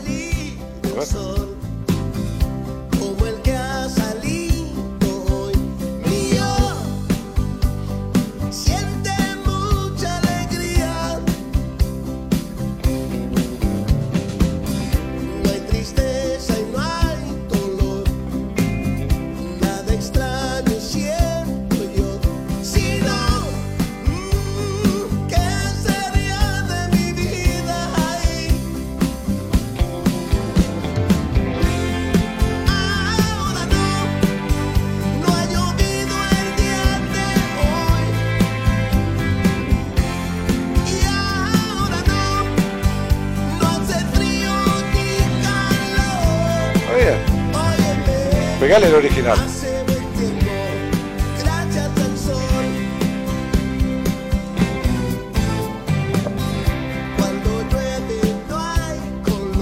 Genio Subirana, dice Laura Rosa Vera. Desde Rosario te saludo, estoy cuidando a un señor que está internado, dice Emma Escobar. Bueno, divina tarea esa, un cariño grande. Gracias por hacerla. ¿Para cuándo Gaby en un programa sola? Ah. Ahí vamos con otra charla. Antonella Ropetti dice, tiene camisa celeste como el cielo porque él es un cielito. Qué linda. ¿Cómo sabes que fuiste paciente mía, no? Y me querés. Kevin Zambrano dice, me siento mal con mi profesión, la hago para hacer, no porque me gusta. Flaco, ¿por qué no me llamás y hablas conmigo ahora, el miércoles, y hablamos? Porque no estás descolgado, primero con la frase, ahora con la profesión. Dale, hablemos, macho, no tengas miedo.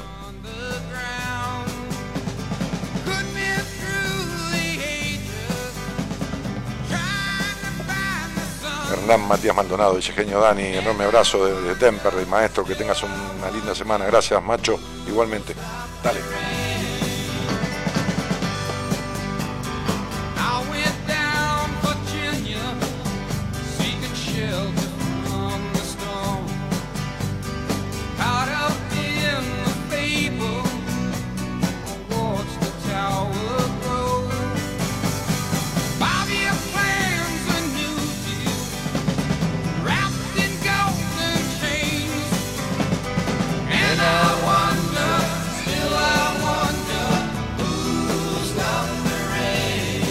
Mauro Aguirre dice, hola Daniel, queriendo escucharte, te mando un saludo desde Salta Capital, abrazos. ¿Qué tema se está tratando hoy? Dice Luciana. Ninguno en especial.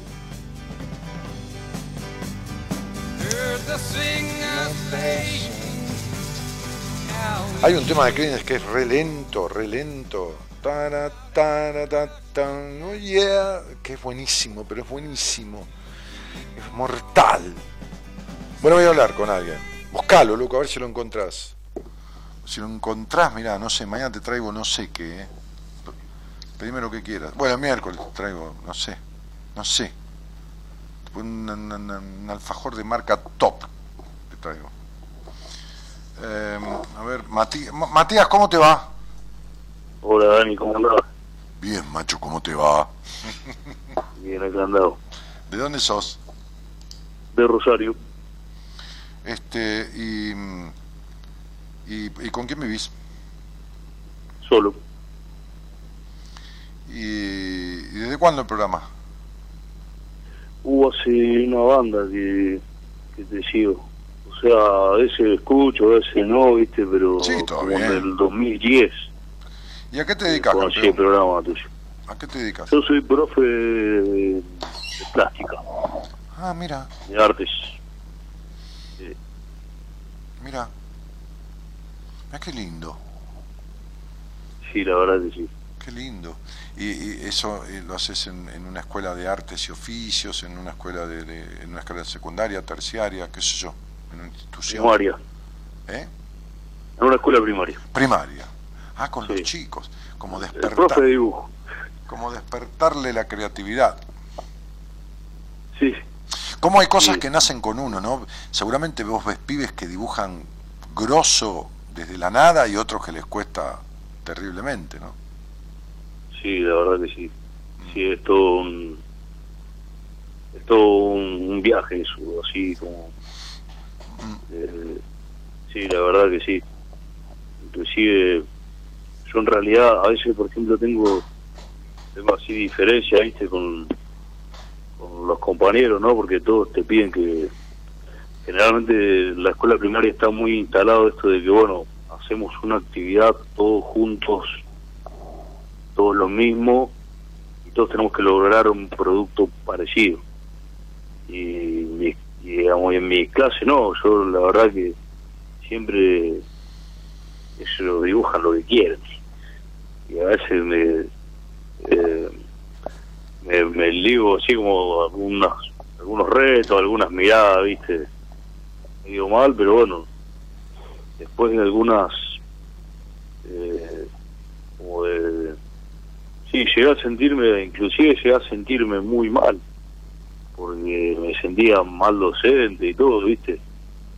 Hasta que bueno este año por ejemplo agarré bueno y escribí una buena justificación con libros y todo viste qué sé yo como para explicar así por qué realmente la clase de plástica era al revés de las otras clases donde eh, no sé en matemáticas se les pide a todos que aprendan la tabla y bueno la tenés que saber.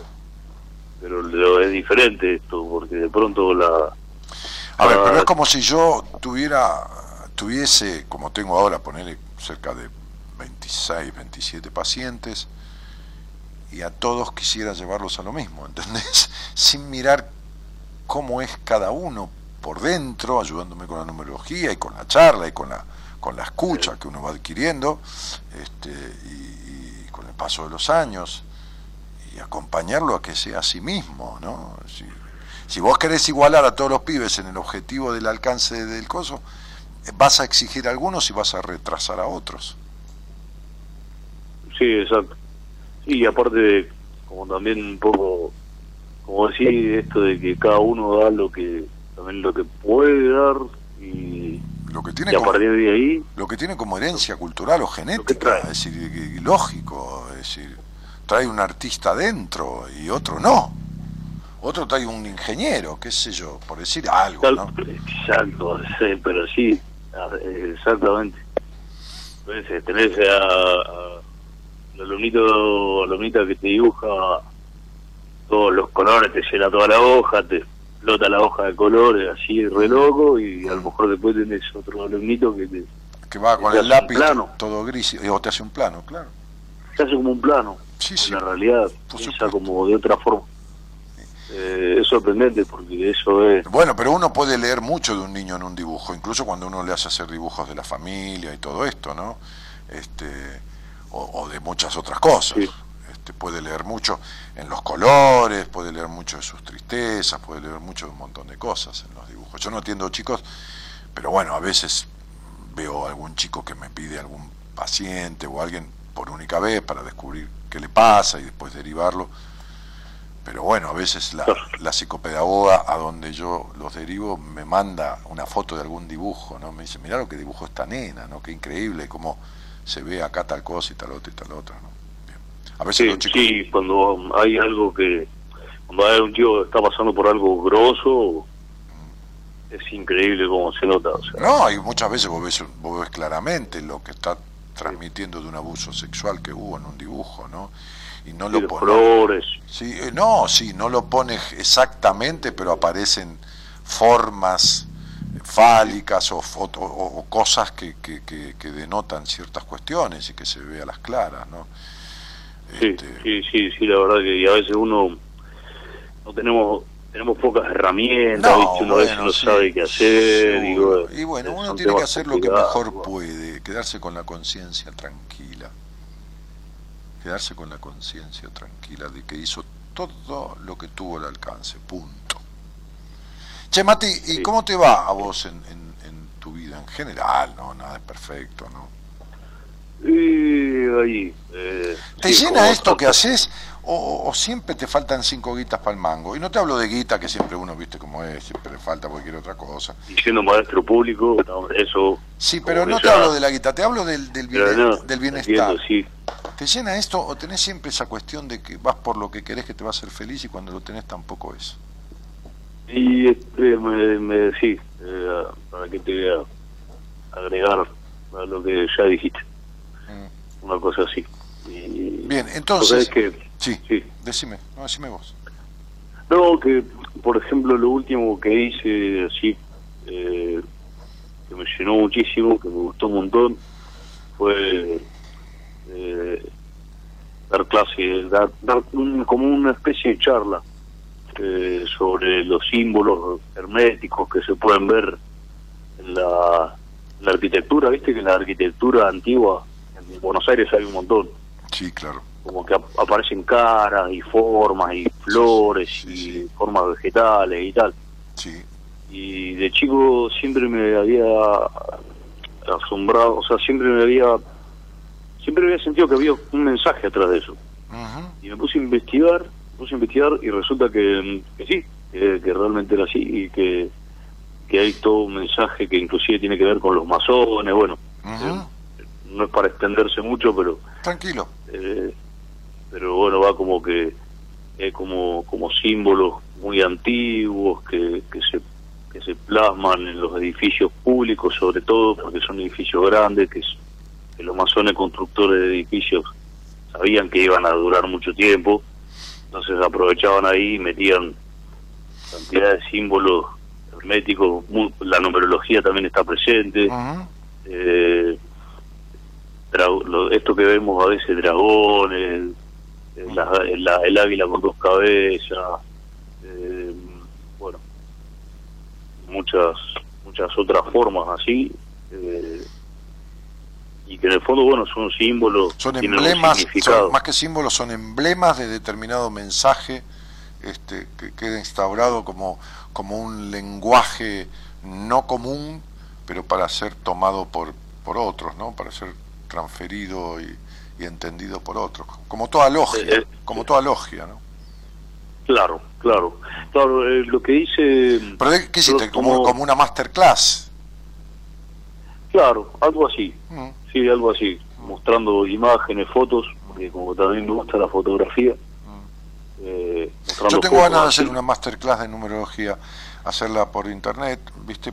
Para 30 personas más o menos, que cuatro o cinco horas que uno pueda dar respuestas y de la gente que no no no para quien no sabe nada pero sí para quien ha leído numerología para quien ha estudiado para quien ha hecho el curso que, que yo tengo grabado en 12 clases filmado o otro curso y con quien sea pero que sepa no entonces dar una masterclass de cinco horas frente a la computadora con, con, con la cara de todos ahí viste en una Claro. en un aula virtual no hoy se puede hacer Y estaba, Mm. y sí, yo me acuerdo que cuando te empecé a escuchar te seguía mucho por el tema de la numerología, estaba enganchado con eso. Mm, Eh, después me metí con el tarot, bueno, mm. eh, los símbolos del tarot aparecen muchas veces en la, Sí, la sí, arquitectura sí. también. Sí, sí, sí. Sí, Eh, ta- ta- también símbolos geométricos, sí. Sí, sí, símbolos geométricos sobre todo. Sí, sobre, sobre todo. símbolos todo, geométricos. Sí, sí, sí, sí. están camuflados y lo que dice eh, Enón, que es el, el- el- digamos, la fuente principal que yo tomo, por lo menos de René Guénon, que se lo recomiendo a todos los que, que estén escuchando si quieren leer un poco, está re bueno.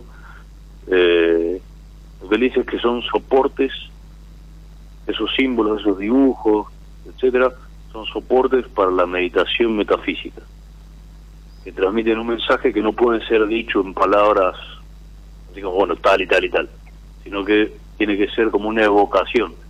Y esa evocación a vos después te lleva y va directo a, a tu ser, digamos, es como de, de ser al, del ser al símbolo. Y ahí ya no hay mucha, cada uno ahí ya es como esto que, bueno, siempre, vos arrancaste el programa hablando mucho esto de viajar adentro, de Mm. la verdad propia, una, Mm, y también va un poco por ahí, ¿no? ujú. Eh, y después de ahí como que como que me rebajoné loco y me tiré para atrás como que eh, me pasó que así como que me fui me fui me fui me fui para atrás ¿Cuándo? así de corto ¿Cómo? ¿Cuándo? ¿A partir de qué? como que como que eso también no sé, la verdad que ahí me- es como que me cuesta... eh, em, porque eso fue, ponerle esa experiencia fue en 2016, creo, sí. Mm, Y, y vos, vos sabés que después, yo, el, claro, en la ocasión del 2017 me fui, me fui de viaje, pues sí, parece, uno dice, me fui de viaje re lejos, no, me fui a General Rodríguez, eh, a- me fui a una ecualdea, Sí. a una granja, sí. Sí, sí, sí. Y, y ahí, bueno, conocí a una chica uruguaya, qué sé yo, no nos gustaba el lugar porque la porque viste que a veces en estas cosas de lo espiritual, de la ecualdea, Mm, hay como de todo, viste. mm. Y, y de pronto nosotros fuimos pensando que era una cosa y resulta que, que el que manejaba la ecualdea era, era como re autoritario, viste, estaba, con- no sé, como que estaba más loco que nosotros. Y uno uno a veces, qué sé yo, va a buscar como otra onda, viste. Ah, y nos ¿y qué- fuimos de ahí. ¿Y qué? Y terminamos, y terminamos yéndonos a, lo- terminamos yéndonos a un ashram Hare Krishna Ajá. y nos quedamos como 15, 20 días ahí haciendo yoga todos los días. Yo jamás había hecho yoga, ¿viste? Mm, Y empecé a hacer yoga, loco, y también flashé, me, me, me- me encantó. mm, Eh, no lo podía creer, porque aparte, bueno, yo tengo un problema en un hombro que, me- en, en una pelea, escuchá la, la locura, peleando, yo borracho peleando mm. a la salida en boliche, me, me rompen el hombro y a raíz de eso tengo muchos dolores en la, en la espalda, en el hombro, qué sé yo. Y el yoga es como que me cambió, me, cambió la vida en su momento. Y como que me, me, me- me alivió un montón de los dolores, bla, bla. Yo- esa fue una época hermosa también. Y empecé como a sentir un montón de cosas. Tenía mi cuerpo yo muy muy entumecido y eso me empezó a liberar un montón de cosas.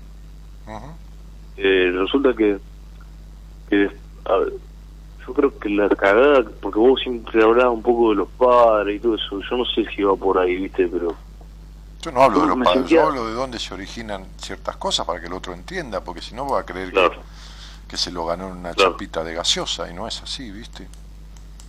Sí, Mm. sí, por eso no no sé si, si estoy hablando bien, ¿no? Pero Sí, eh, como que yo me sentía tan bien, pero yo hacía cinco años que no veía a mis viejos, te estás refiriendo a tu viejo. a los dos, a, a mi familia entero. Ah. No, no me comunicaba con mi familia. Ah, Eh, y yo me acuerdo que eso, me acuerdo que bueno en su momento Jodorowsky que hablaba mucho del tomar distancia de la familia cuando la familia es muy tóxica Eh, tu primer charla ahora hablaba de una madre muy controladora yo madre era así, así fue tu madre. así pasiva todo volvió loca a toda la familia Sí, sí. eh, básicamente. Y, y bueno, y aquí estamos, y es como que en su momento yo sentí la necesidad de compartir, como de compartir todo ese bienestar que yo estaba viviendo Mm, y los volví a contactar. mm. Es como que ahí, mm, eh, em- eh, como que empezó, como yo creo que, no sé si estoy seguro que fue eso, pero... bueno, Pero eso es como pues, querer compartir un buen vino en Alcohólicos Anónimos, macho. ¿Entendés? Vos no Eh, fuiste sí, a compartir sí. tu bienestar. Vos fuiste a querer contagiarlos a todos. Sí, A que se contagien del bienestar y esto y lo otro. Y no se puede, ¿entendés? Vos podés jugar al ajedrez con un loco. Y el loco, con todo respeto, en un momento de lucidez juega al ajedrez. Pero por ahí te mandaste para ir al baño y te tira con el tablero y todas las piezas en la cabeza. ¿Entendés? Entonces, Sí, sí. si vos te alejas de un lugar tóxico, que hay que alejarse, aunque sea la familia de uno, hay que alejarse porque es tóxico, entonces definitivamente no podés, a ver, podés, pero no debes volver a compartir la alegría del bienestar y de la paz del alma que encontraste, porque en definitiva no te van a entender un carajo de todo eso y, y lo que vas a salir es frustrado. Entonces la paz del alma que encontraste es una paz circunstancial, macho, porque se te cae como calzón con elástico flojo ante la primera oposición que encontrás. Cuando uno está sólido en lo que siente, no lo voltea el primer viento. Te puede arquear como al junco, pero no te quiebra. Entonces vos vivís con este vacío existencial y con esta dispersión, porque tenés un problema grande con la dispersión, este, este, de ir buscando mucho afuera, si es el yoga que te ayudó, por supuesto esta carga que tenés de peso de tu historia, que la llevas en los hombros, que no soltaste nunca ese, ese peso, y vas buscando muy en el afuera, cuestiones que están adentro tuyo. A, Sí. a tu niño le hace falta jugar, macho. Porque vos Es haces, vos haces jugar a los niños con, con el dibujo, pero vos no le pones colores a tu vida. Sí, tal cual. Entonces a tu niño le hace falta jugar, le hace falta tomar menos, le hace falta fumar menos, ¿entendés? Este, y le, le hace falta lo que no pudo de chico en este hogar tóxico y enloquecedor, con esta madre enloquecedora, que dejó a este niño muy triste, muy vacío. Y entonces me, encanta que vos utilices el, el papel para hacer jugar a los niños y crear, pero no te das ese lugar vos, macho. Y entonces la profunda tristeza que tenés te, te embarga, te saca, claro, ahí está, ves tu llanto, que está bien la emoción, te embarga y te saca en el momento de juntarte con los niños, pero re- realmente, por más que uno juegue con niños, hay una gran diferencia. Uno tiene que jugar con pares, ¿no? con, con amigos, con esto, con lo otro. ¿Qué es lo que vos Sí, no no tengo amigos. Sí, ya lo sé, por eso te digo que es lo que vos no haces porque no los tenés. No sé qué hacer. Entonces sería, es importante barajar y dar de vuelta, no internarte en un Hare Krishna, que está bien, pero que cuando salís el mundo es el mismo. Entonces, Sí, claro, es- Sí, claro. no, no está mal que lo hagas, por supuesto, pero digo, cuando salís el mundo es el mismo. Entonces, cuando la gente viene a un seminario que es tan transformador, tan transformador, y me decía esta paciente que le di alta, yo cuando me salí del seminario me llevé cosas que las llevé incorporadas y ya no me las pude sacar nunca más. Entonces les digo, cuidado, no vayan a pretender que las personas que ustedes conocen, su padre, su madre, su, su abuelo, el tío, el amante, el marido, cuando ustedes vuelvan hayan cambiado. No, cada uno tiene su momento de evolución en la vida. No pretendan que el otro cambie, pero tampoco pierdan lo que han logrado acá adentro. A vos te falta disfrute en la vida, pero disfrute sano, infantilmente hablando, en el buen sentido de la palabra. Que, que el niño, que Matías, el chiquito, o que Pablito, tus niños internos, de verdad vivan una vida, un- una adultez en compensación a una infancia bastante triste y, y- y sufrida en un hogar muy gris y muy sufrido que tuviste. Entonces me parece que es hora de esto, ¿no?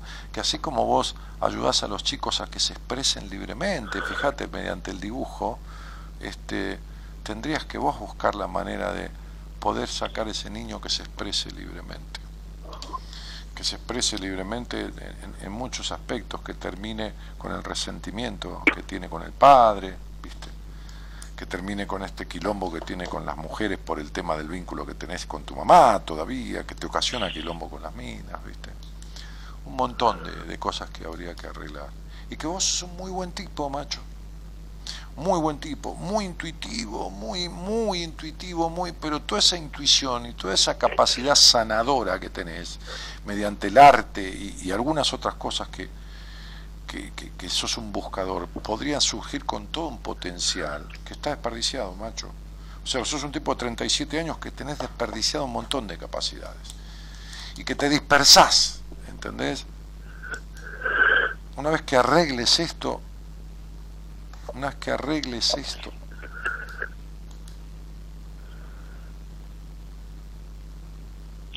hay un tipo en mi equipo, mira, si yo pudiera hacer lo, lo que quisiera con vos, te, te- te haría hacer un trabajito en terapia con Enrique Audine, que es un tipo de mi equipo muy padrazo, muy, que es el padre que vos no tuviste.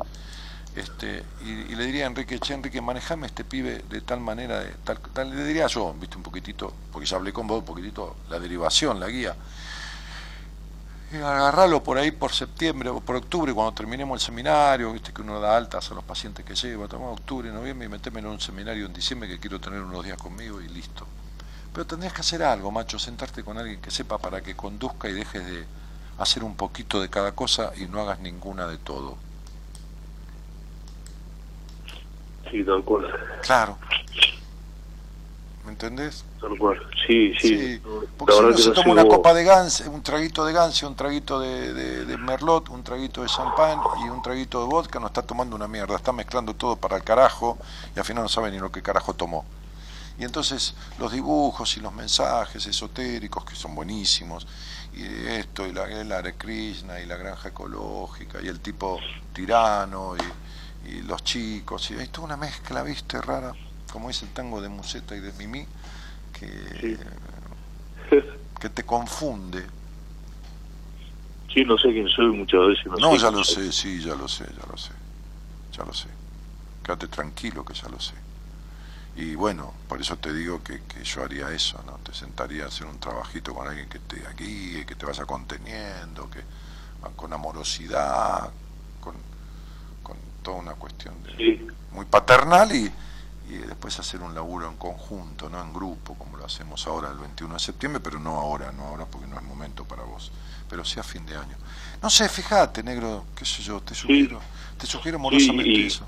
sí, sí, como... Contactátelo a Enrique, decirle a Enrique, che, yo hablé con Daniel al aire, me dijo que hablaras con él para que te dé algunas pautas de mí, decirle que te llamó profesor de dibujo de Rosario, y yo me voy a acordar enseguida, y yo le voy a decir quién sos, cómo sos y qué pasa, y cómo arrancar a llevarte. No quiero decir que él no sepa, pero, a ver, es como que yo estoy hablando con vos y, y ya sé de vos, y ya te vi con tu nombre y tu fecha de nacimiento, y le puedo dar una pauta, después él verá, por supuesto, ¿no?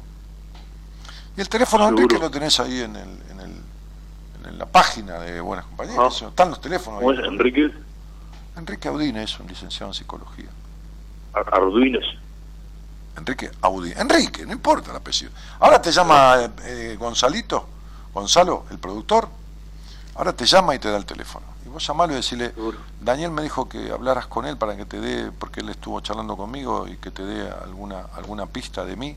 Este, decirle, decirle que yo soy el maestro de dibujo de Rosario. Porque lo llama gente de parte mía, ¿entendés? Entonces, pues, para saber. Sí.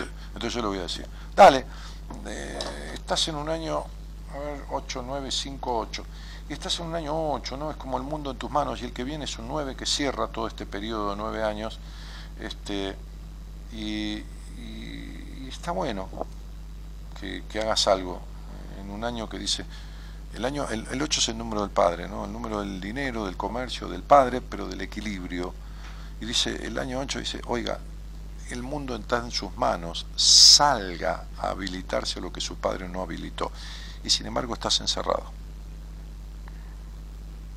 Entonces, Como, como si me estuviera viendo. Sí, como si te estuviera viendo, sí, sí. Y bueno, ¿qué va a hacer? Vos sabés lo tuyo, yo sé de lo mío. Vos te asombras de mí, yo me asombro de vos. Si te veo dibujar, me voy a asombrar de vos. Nada más. No te vas a creer que soy quien soy. Sé de esto, bueno, para lo demás soy medio boludo. Che, te mando un abrazo, tigre. Te quiero mucho, Daniel. Bueno, yo también. Dale, metete con Enrique y decirle que, que, que querés ir al seminario en diciembre a hacer un laburito y yo te veo y vivimos juntos tres días, nos vamos a dar un abrazo en el seminario y estamos juntos. ¿Sabes que sí? Sí, boludo, pero lógico, no seas gil. Te estoy diciendo, no te lo digo. Por el seminario lo vamos a hacer si venís o si no venís, lo hacemos igual, ¿eh? Con vos o sin vos. Pero te lo Seguro. estoy sugiriendo para tu mejoría, ¿no? Porque... Tranquilo, macho, un abrazo. Otro para vos, gracias. Chao, tigre, chao, chao, papá.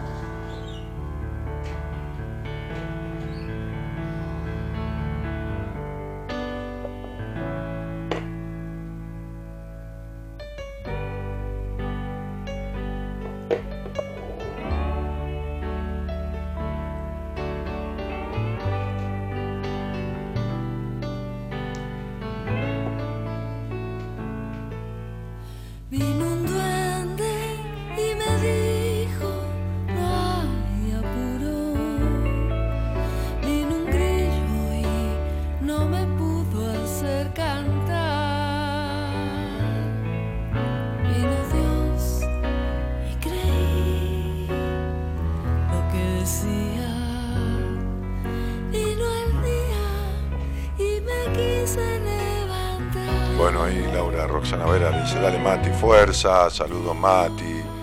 Este, dicen por acá también, Matías, suerte, dice. Así que, buen pibe, buen pibe. Hace falta un- una vuelta de rosca y va a agarrar viaje. excelente. Uno necesita ayuda. ¿Qué va a hacer? Cuando uno puede solo necesita ayuda. Hay que dejar de joderse y salir por donde mejor se puede. Qué bueno escuchar a un hombre, Matías, contar y poder expresarse sin vueltas. Claro que sí, son lindas la charla entre hombres cuando se abren. No es de maricón llorar, es de hombre. O sea, es también de hombre, ¿no? No es que sea típico de las mujeres, este, la sensibilidad.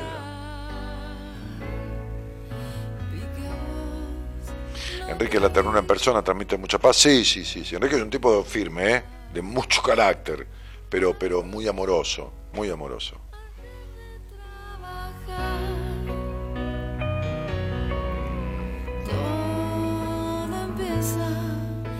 Habla sobre la felicidad, dice Luciana Lombard. No existe la felicidad, Lu. Por eso tu búsqueda infructuosa, no existe la felicidad. Vos tenés que tratarte, Luciana. Y viene.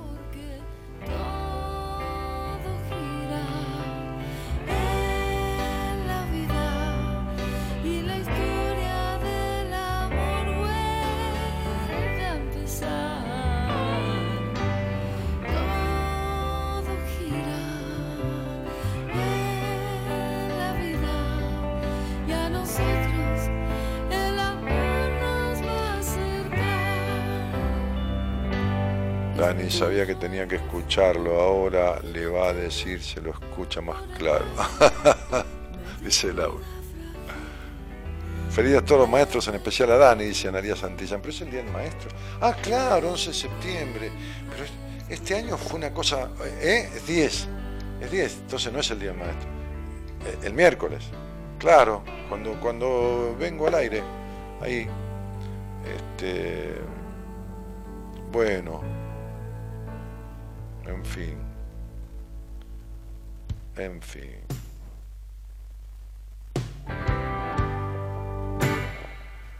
Claro, mañana miércoles, porque es martes. Ah, este tema es el de Creedence. Nah, qué grande. No, pero poneme el original. Poné Calamar después el original. Escucha. ¿Cómo se llama este tema?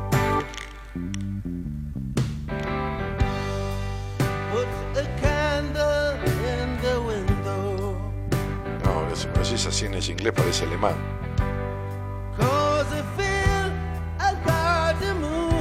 Calamaro canta en inglés. Bien.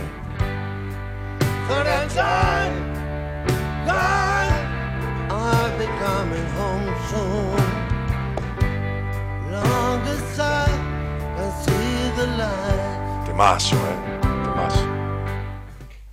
Ahí va. Soñado, soñado. Tenía 14 años yo, bailaba esto en un boliche matiné en lento. Apretaba, apretaba y bailaba esto. Este tema. ¿En qué boliche? Stadium Bailable. Boliche estaba construido todo con, tapa, con planchas de acrílico con manzanas. Bailable. Tenía una pista ascensor. Una pista que es vidriada ascensor. ¿Cómo se llama el tema?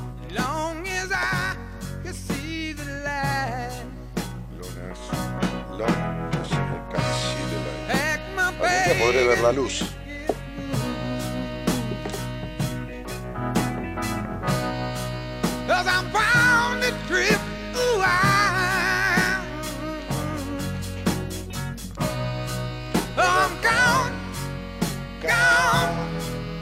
Don't have to worry no. Long as I see the light.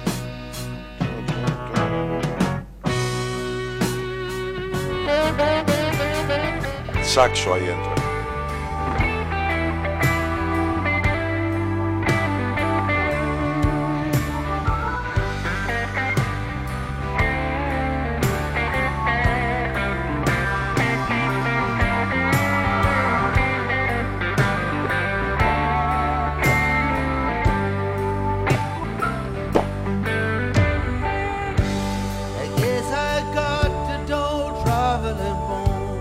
Volvió Calamaro.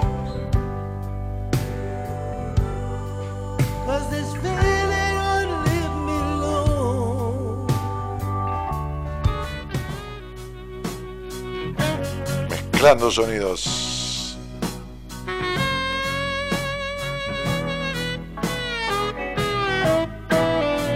Grandioso esto.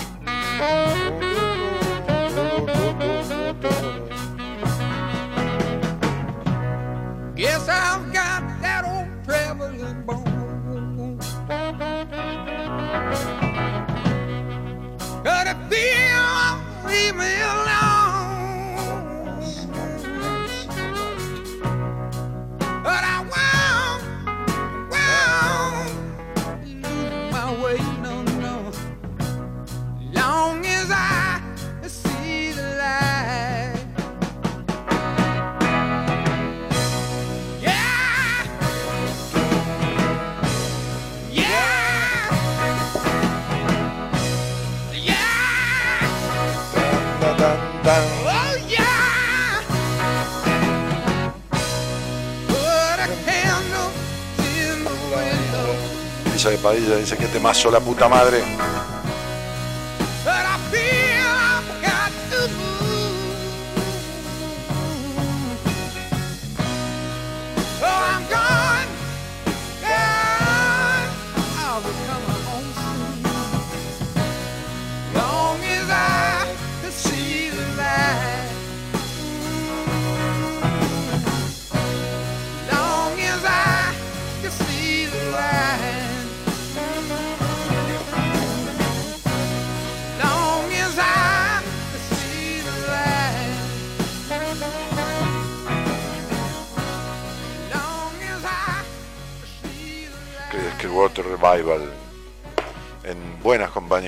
Mano señor Gerardo Subirana, que operó técnicamente este programa, el señor Gonzalo Comito, te- este, que hace la producción. Temazo, Dani, un abrazo maestro, buena semana, dice Juan de Luz.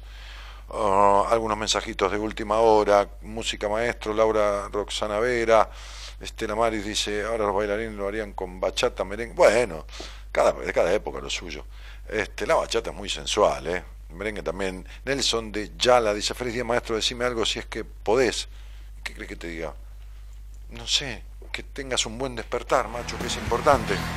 Amanece que no es poco, macho.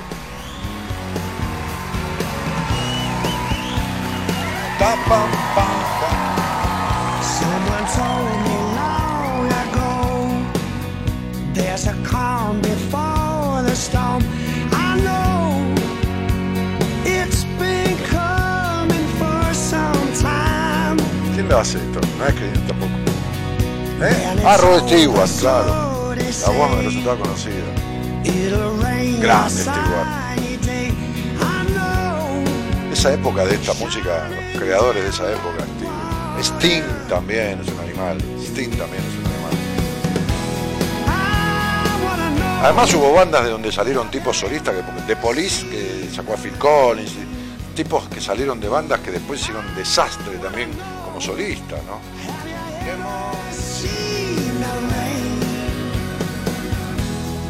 ¿Eh? a Ah, mira. ¿Así? ¿Los zapatos de Rod Stewart se lo hacen argentino? Y acá, individualmente somos unos fenómenos, como país somos un desastre. Pero hay genios por todos lados acá.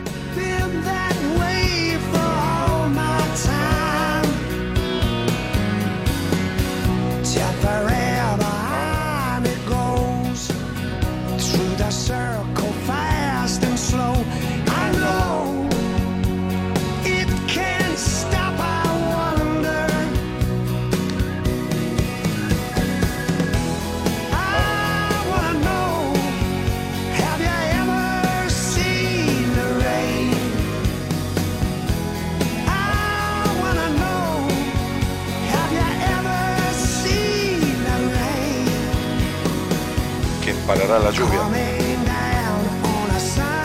Day? Rod Stewart. Yeah.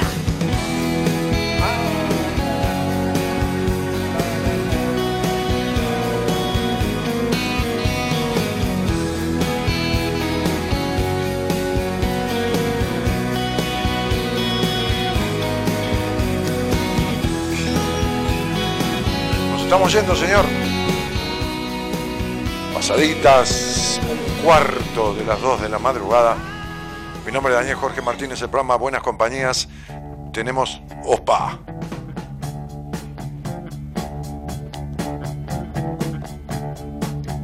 Sí, es largo. Después está en la esquina, en The Corner.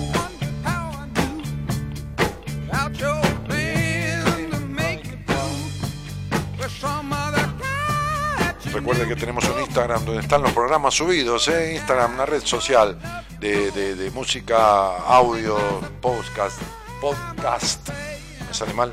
Este, y están los programas subidos ahí desde, eh, creo que desde enero de este año, todos los programas. ¿Cómo se llama este tema?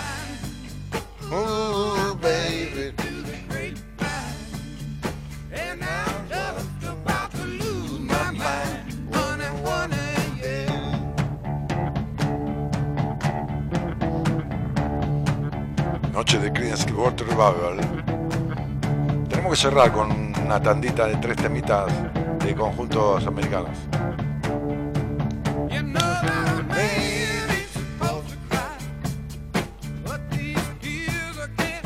¿Eh? Dale, ¿nos vamos? Nos vamos. Arrancamos. Señoras, señores, se va el colectivo del muchacho. Nos vamos todos. Un cariño grandote. Espero que hayan disfrutado de este ratito musical. Que tomaremos la costumbre de las manos del señor Gerardo Subirana, un astro ahí de la consola. Este, vamos con Deep Purple. Uh, Deep Purple. Sí, puede ser. Uh, hay muchos grupos, muchos grupos. Humo sobre el agua. Temazo de Deep Purple, Humo sobre el agua. Eh, nos vemos, nos escuchamos. Mañana. Uh, Pablo. Entendí. No lo entiendo, Gil. Ah, Noemí, la licenciada Noemí de Vito. Viene mañana. Bueno, listo. Mañana Noemí de Vito, licenciada en psicología, docente universitaria, madre de cinco hijos, abuela, tiene todos los títulos. Buenas noches a todos, un cariño grandote y muchas gracias por estar. Chau, chau.